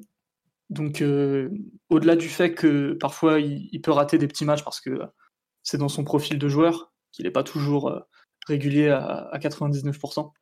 Mais, apparemment, il y aurait eu aussi un petit contre-coup pour lui. Il se serait senti euh, un peu fatigué, un, peu, petit peu dépassé par la situation, ce qui est possible. C'est une explication qui, peut se comprendre en tout cas. Donc, euh, bon, après, vu, vu, sa qualité, vu son pédigré, euh, c'est pas, pas bien inquiétant. Faudra... C'est des choses qui se, jouent, qui se jugent plutôt au long cours, ça. S'il y aura 2, 3, 4 matchs d'affilée, oui, il a ce sera très inquiétant. Après, euh, un peu comme le reste de l'équipe, quoi. S'il se rate contre Dijon, mais euh, qu'il est capable de, redresser sur les matchs plus importants et de retrouver euh, son vrai niveau, bah, il n'y aura pas de, pas de quoi s'en faire. Bon. Omar, tu rajoutais quelque chose ou pas? Je pense qu'il victime de l'apathie générale aussi. Bon, le, deuxième but, dont on parlait, est clairement très, très évitable. c'est clairement un, gardien qui est, Enfin, c'est un gardien de coup plus que de, plus que de régularité.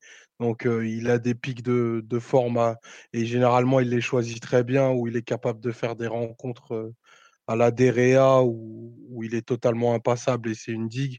Par contre, il est capable de, de faire 4, 5 erreurs dans une saison, enfin des erreurs pas, pas toutes très notables, mais du, style de celles qu'on a pu voir à Dijon, qui coûtent un peu des points et, qui, qui font percevoir des buts un peu évitables. Donc, euh, il y en aura un peu d'autres. On est, on est sur un gardien dont les, dont les meilleures années sont derrière lui. Donc, euh, peut-être que ça se reproduira, mais il avait plutôt été impeccable pour le moment euh, jusque-là. Donc, j'ai j'ai pas lu, j'ai pas lu l'article dont tu parles, Piotr, mais c'est vrai que c'est aussi à prendre en compte.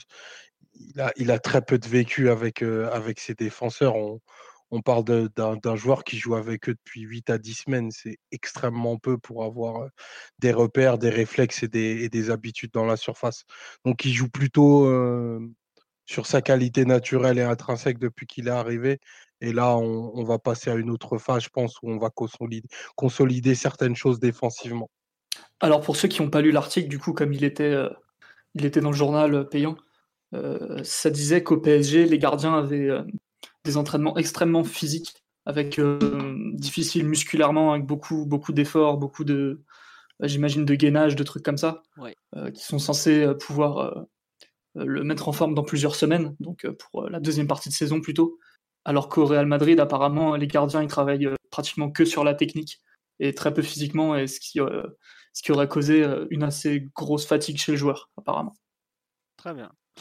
Sur là, on nous dit, ouais, soyons objectifs, si c'est Areola vendredi, il se fait déglinguer. Oui, oui, enfin après, on n'a jamais spécialement... On verra quand il aura gagné trois Ligues des Champions, Areola. Euh, voilà, il y a ça, et puis il y a surtout le fait que euh, Navas n'a pas non plus une, euh, une liste d'erreurs et de, de problèmes antérieurs, en fait. C'est un gardien nouveau qu'on découvre, voilà.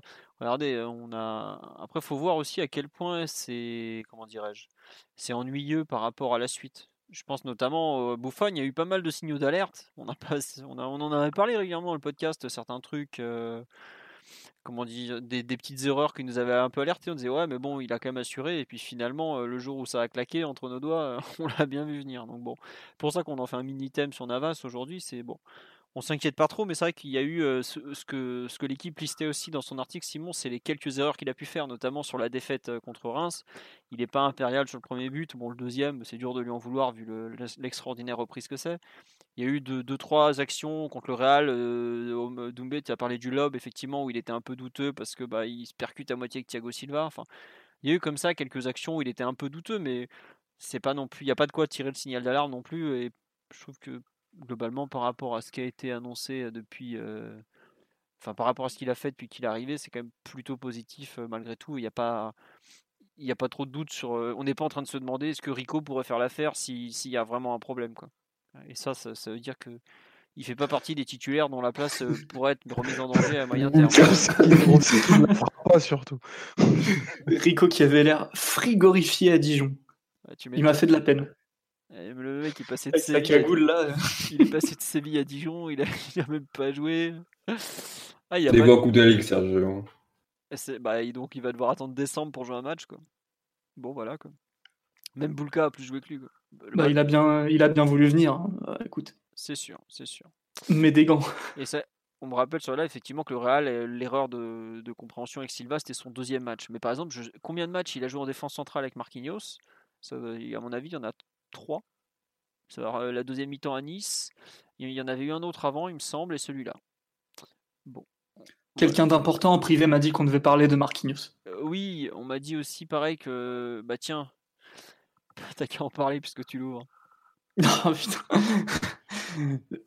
Disons que c'est difficile de décrire sa situation actuellement parce que Marquinhos a fait un mauvais match déjà, faut le rappeler. Euh, bon, après, à sa décharge, il a joué énormément, euh, pratiquement 1400 minutes, je crois, en ayant très peu de préparation estivale, voire pas de préparation estivale, vu que euh, il arrive de la Copa quelques jours, après la finale en Chine, et trois jours après, il fait le trophée des champions comme titulaire au milieu de terrain. Donc ça, c'est une première chose. ensuite, il y a peut-être une, une petite perte de repère, même si ça paraît difficile à croire vu que il a fait toute sa formation et toute sa carrière professionnelle jusqu'à l'année dernière en défense centrale et en défense centrale plutôt à 2, pas à 3. juste, je t'arrête, il, a, il, a, il y a une partie de sa formation, il a fait au milieu de terrain au Brésil. Je crois qu'il est descendu en défense à 17 ou 18 ans. Mais au début, c'est un milieu de terrain, Marquinhos. Vraiment. Ah d'accord. Non, je, je, croyais qu'il avait été depuis, bah, depuis le, le foot avant, je crois qu'il était depuis, euh, je crois qu'il était défenseur central. Non, non, non, il est euh, de mémoire, c'est, je crois que c'est en U17 qu'ils le font passer du milieu défensif à, défenseur central. Voilà, D'accord, bon bah, désolé pour l'erreur. Toujours est-il qu'en professionnel, c'était quand même un, vrai central de, charnière à deux plutôt. Et, là, euh, j'ai l'impression dès qu'on le sort en, défense centrale, c'est pratiquement un danger public, quoi. il est plutôt fébrile. J'ai l'impression que dans ses prises de décision défensive, il est très hésitant aussi. au duel, il est vraiment léger. Bon, ça n'a jamais été le, défenseur central le plus costaud ou le plus exubérant physiquement du monde, mais, mais c'est vrai que le, nombre de duels qu'il perd face à, face à Dijon, c'est quand même. Ça faisait de la peine. Et, ouais, donc voilà.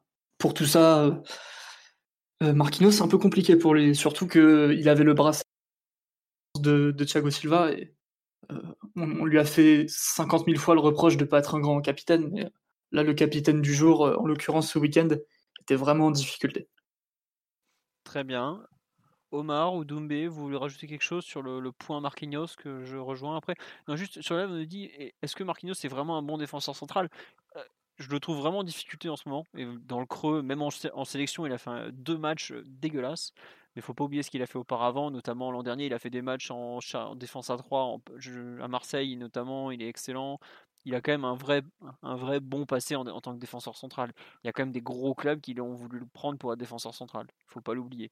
Alors après, autant aujourd'hui, je n'ai plus du tout envie de le revoir en défense centrale, je ne l'espère qu'en milieu de terrain, en 6 autant faut pas non plus oublier à quel point il a pu être bon dans des matchs importants du PSG en défense centrale. juste ça, c'est pas pas un joueur qui est devenu forcément mauvais euh, du jour au lendemain, mais c'est vrai que par contre, euh, est-ce qu'on peut l'imaginer en défense en successeur de Thiago Silva par exemple?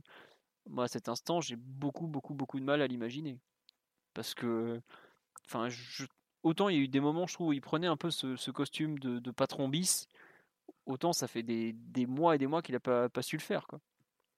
Et là, par contre, je trouve que sa méforme en défense centrale est terrible. Oui, effectivement, on parle de la remontada. La remontada, par exemple, c'est pas loin d'être le plus mauvais défenseur parisien ce soir-là. Faut pas l'oublier. Quoi. Il y a eu des moments où il s'est complètement planté en défense centrale, mais il y a aussi eu des très bons matchs à ce poste-là. Donc c'est juste que c'est, c'est peut-être pas un grand défenseur central, mais ça reste quand même un joueur euh, qui a des solides références à ce poste-là. Quoi. Je sais pas, Doumbé ou Omar, ce que vous en pensez un peu de cette, cette mauvaise passe. Il joue en défense avec le Brésil. Quand on me demande quel poste il a joué lorsqu'il gagne la Copa América cet été, il joue en défense centrale avec Thiago Silva. Et il a quand même il a l'intégralité de ses sélections avec le Brésil, ou peut-être une ou deux exceptions où il a dû jouer arrière droit, mais sinon c'est en défense centrale. Et il a globalement, il n'y a, pas de concurrence à ce niveau-là. Il n'est pas, il est pas remis en cause. Un Doumbé ou Omar sur la, la mauvaise passe de Marquinhos en défense centrale? Il avait déjà perdu sa place, désolé, euh, euh, contre Miranda au oui, Brésil. Oui, mais depuis Miranda est tellement vieux qu'il ne rentre plus dans les, dans les comptes. Oui, d'accord, mais c'était pour, euh, non, pour parler plutôt de ces petites baisses de forme qu'il a pu avoir dans le passé. Je Je pense pas qu'il perde sa place contre Miranda. C'est surtout Thiago Silva qui la perd versus Miranda. En gros, parce que Miranda qui était très bon jusqu'à ce qu'il parte en Chine, quoi. Non, c'est ça, c'est qu'en gros, Miranda était le titulaire de Tite, et après Tite a préféré Thiago Silva à Marquinhos.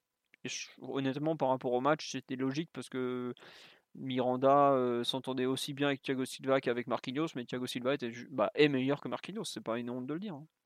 Donc voilà, euh, Doumbé ou Omar ouais, sur la situation actuelle. Mais là, il perd même des duels de la vivacité. Il a toujours eu ses problèmes face aux, aux, attaquants physiques et tout, mais même sur la vivacité, face à Chouillard, il en perd un face à Cali sur le but. Genre, même Cali, c'est même pas vivace, mais il, il perd des duels qu'il devrait pas perdre face à des joueurs euh, sur, des, sur ses qualités, en fait, qualité d'anticipation et des qualités de vitesse de, réaction à, un dribble, quelque chose comme ça. Mais je pense que c'est, comme je disais, c'était, c'est vraiment une question de genre, c'est genre le creux de la vague de sa saison. Et peut-être qu'il serait temps de, comme, Thiago Silva, pardon, de commencer à gérer ses minutes avec Kerr qui va revenir et de voir après. Mais je pense que comme euh, il a pas eu, comme il a été plus euh, mis euh, en difficulté que Thiago Silva sur le terme de du nombre de matchs joués, comme il est plus jeune, je pense que ça commence à, à peser sur lui aussi. Au milieu, il, il a moins d'économies à réaliser au milieu. Quand défense centrale, surtout avec l'intensité que met l'équipe, c'est plus compliqué donc de revenir tous les trois jours avec des matchs à haut niveau. Je pense pour l'instant c'est ça. Peut-être si ça continue, on ira, on voir d'autres d'autres explications. Et pour l'instant, je pense que c'est ça.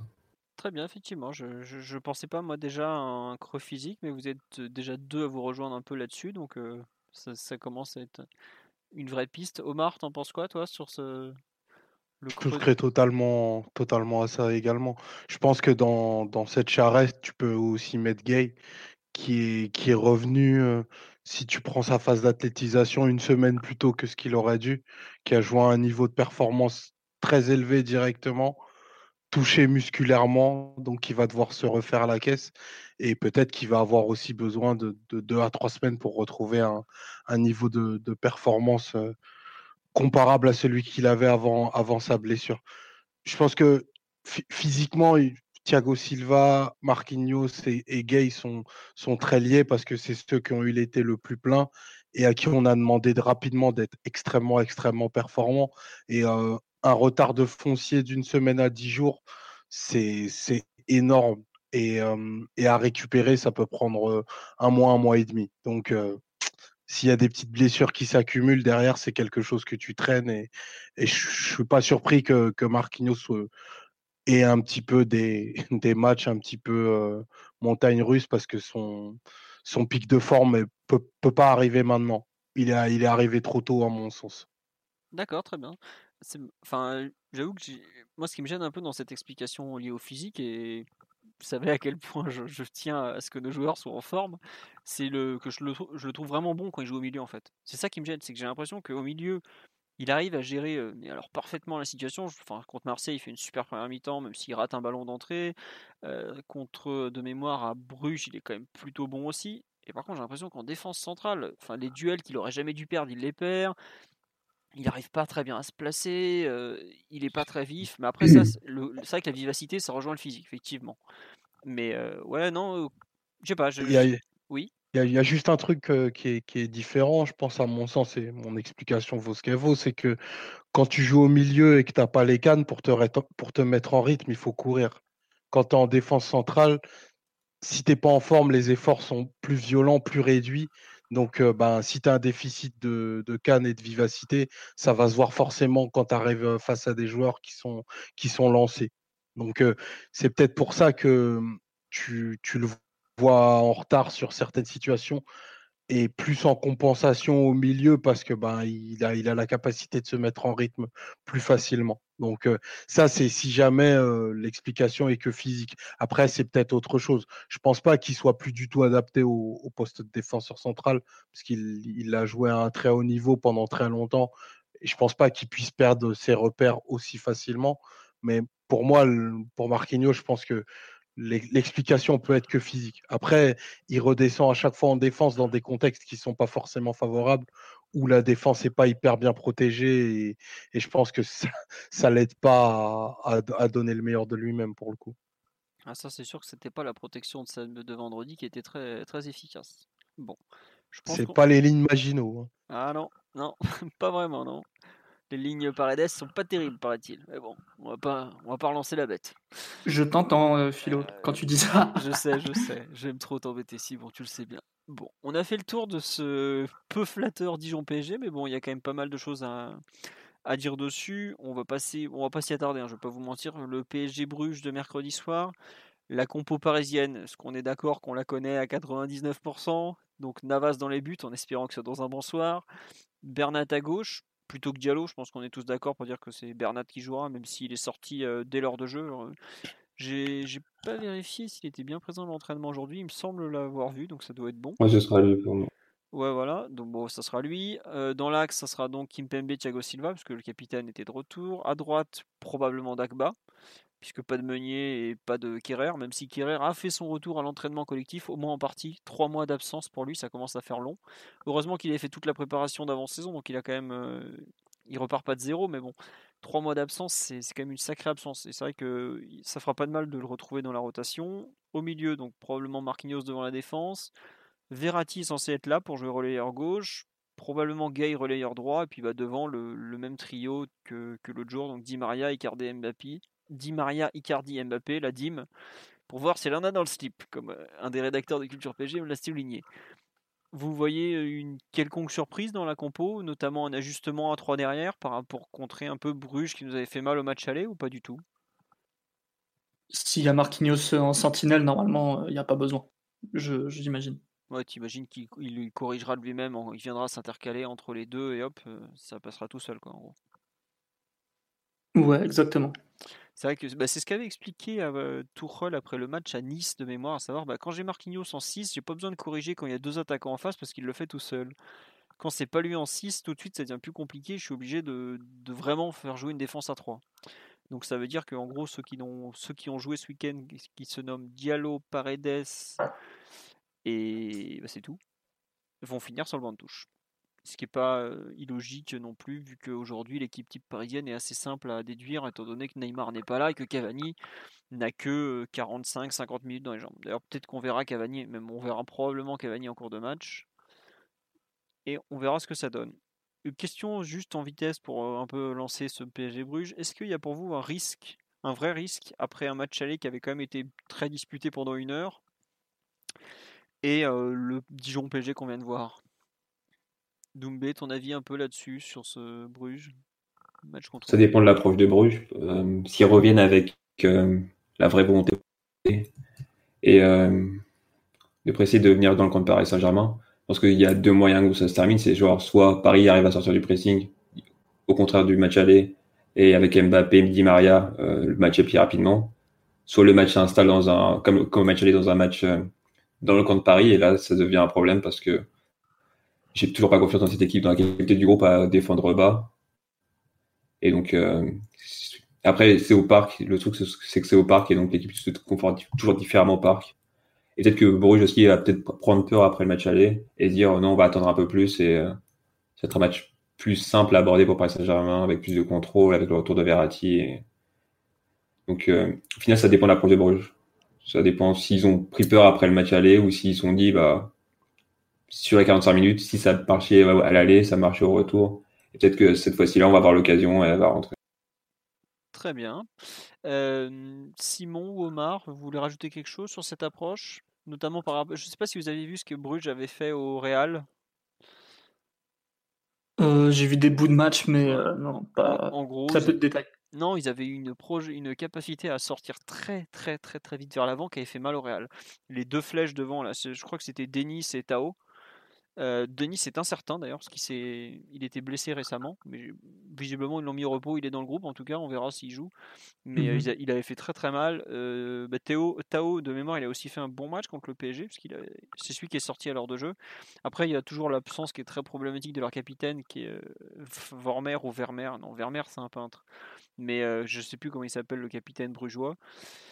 Vormer, voilà qui n'est toujours pas là parce qu'il est suspendu, parce qu'il avait pris un rouge contre le Real. Donc bon, je sais pas, j'avoue que je pense qu'ils vont plutôt se mettre derrière et tenter le contre plutôt que d'avoir l'approche du match aller où ils étaient venus nous chercher très haut parce que bah ils ont encore un, absent en défense centrale, le, celui qui avait joué dans l'axe qui s'appelait euh, comment il s'appelait déjà euh, Mata, le défenseur central. Et ils ont le central gauche Deli qui est lui aussi très incertain, qui est sorti blessé euh, samedi en fin de match vu tous les absents en défense, je les vois plus tenter de blocs très bas et prêts à souffrir. Et gros contre avec les deux flèches. C'est ça qu'ils ont des joueurs qui sont très très très rapides devant. Ils ont l'habitude de jouer en défense à 5, donc pour eux, ça ne les gênera pas comme ça de, se mettre dans ce dispositif. Ils ont, je pense, les capacités techniques pour relancer assez proprement et vite.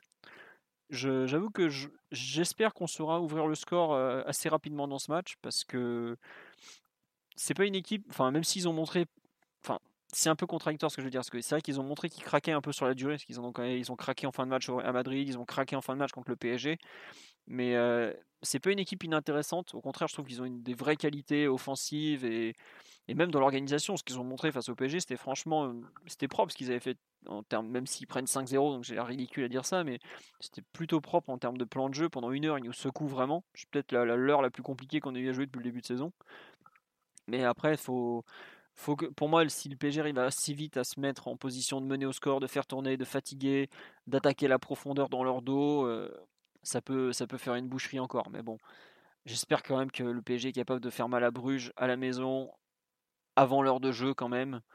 Même si c'est une équipe qui est à respecter parce qu'ils ont, ils ont montré de vraies bonnes qualités. Si on n'est pas capable de faire mal à Bruges en 60 minutes alors qu'on sort de, de, de 40 minutes de footing face à Dijon, c'est quand même très très inquiétant. Après, c'est vrai qu'il y a peut-être un un creux de forme de certains joueurs, comme vous l'avez noté sur ce rentrée tard, qui n'ont pas eu la même préparation que les autres, mais bon, quand même, s'il vous plaît, Respectez, respectez un peu le public, la Ligue des Champions, et, ça devrait à peu près bien se passer. Vous voulez rajouter quelque chose sur ce PSG Bruges ou on passe au dernier thème? Non, je suis d'accord avec tout ce que vous avez dit. Je vois pas, je vois pas comment Bruges pourrait nous, proposer le même plan de jeu qu'à l'aller, sachant que euh, forcément au parc c'est plus difficile de, de nous presser. Et, avec Mbappé euh, pour menacer la profondeur, normalement, euh, chaque bloc équipe adverse doit reculer de, de 5 à 15 mètres. Sinon, sinon c'est, ils vont devant de graves difficultés. Juste un truc. Ouais, moi j'espère qu'on qu'on donnera aussi des, des minutes à Cavani parce que j'ai trouvé son entrée extrêmement positive, extrêmement tournée vers le, vers, vers le collectif. C'est pas pas forcément évident quand tu es un neuf de son type. Euh, il il s'est vraiment mis au diapason des autres et j'ai beaucoup aimé son entrée. Donc euh, j'aimerais bien le revoir avec un peu plus des minutes un peu plus consistantes pour voir ce qu'il est capable de faire. Très bien. Bah écoute, on va bah, en plus si le match est entre guillemets vite plié, il y a moyen qu'il lui donne peut-être peut-être pas une mi-temps mais 40 minutes quoi. En tout cas un peu plus que les 20 minutes auxquelles il a droit depuis depuis deux matchs. Bon, on lui souhaitera ça. En tout cas, on te le souhaite, comme dirait un, célèbre intervieweur de, Canal+. Sur les autres équipes du PSG, bon alors on a nos 4 U17 qui sont qualifiés pour les huitièmes de finale de la Ligue des Champions. Là, ça y est, ça c'est bon, c'est fait. Euh, euh, qu'est-ce que je vous raconte? Du mondial U17, par exemple, la Ligue des Champions, euh, n'importe quoi. Oui, si le PSG gagne contre Bruges, il est qualifié. Mais si il peut se contenter d'un match nul de mémoire si Galatasaray perd contre Madrid ou un truc du genre. Enfin, y a, on vous fera un article de résumé sur le site. Ensuite, concernant les autres clubs, enfin les autres équipes pardon, du PSG, 37 à 24 pour le PSG en dans Ligue des Champions, le PSG en coude à coude pour la première place de la poule avec le Barça. Donc tout va bien, même si on a perdu au Palau Blaugrana il y a maintenant quelques semaines et qu'il faudra gagner le match retour pour s'assurer la première place. En revanche, bien mauvaise nouvelle du côté des féminines, puisqu'elles se, ont fait match nul 1-1 à domicile contre Guingamp. Elles avaient, réussi le plus dur, ouvrir le score au début de seconde mi-temps, but Dabrids sur une remise de la tête de Nadim. Et malheureusement, elles ont pris un but un peu à la con sur un coup franc de, de Guingamp euh, qui a été mal géré et qui a fini au fond des filets. Donc un partout, très mauvaise opération. Prochain match, bon il y a très international. Prochain match contre Lyon sur la pelouse de Lyon, ça sera euh, le 16 novembre. Voilà, excusez-moi, 16 novembre 16h sur Canal Plus de mémoire. Et de mémoire aussi, côté lyonnais, Wendy Renard sera suspendue parce qu'elle a pris un carton jaune euh, ce week-end et donc c'était un de trop. Voilà, U17, U19, il n'y a pas eu de match si je me trompe pas ce week-end puisque il y a des vacances et d'autres trucs qui sont prévus. Je me demande s'il n'y a pas un tour de peut-être de Gambardella aussi. Voilà, on a fait le tour de l'actualité du PSG. J'espère que ça vous a plu, que ça a été assez complet, parce qu'on a quand même fait 1h36 d'émission majoritairement sur un PSG Dijon où il y avait certes des choses à dire, mais ça reste un PSG Dijon. Le prochain podcast sera, je ne sais pas trop quand parce que je suis pas trop disponible lundi prochain, mais en tout cas on vous tiendra au courant. On vous remercie pour votre fidélité, parce que vous êtes encore 250 à nous écouter disserter sur euh, des matchs pas toujours très intéressants, mais qu'il faut bien le qu'il faut bien débriefer parce que c'est toujours intéressant malgré tout. Sur ce, merci encore et à bientôt. Ciao ciao tout le monde. Salut à tous, bonne soirée. Ciao tout le monde. Au revoir. Imagine the softest sheets you've ever felt. Now imagine them getting even softer over time. That's what you'll feel with Bowl and Branch's organic cotton sheets. In a recent customer survey, 96% replied that Bowl and Branch sheets get softer with every wash. Start getting your best night's sleep in these sheets that get softer and softer for years to come. Try their sheets with a 30-night guarantee. Plus, get 15% off your first order at bowlandbranch.com. Code BUTTERY. Exclusions apply. See site for details.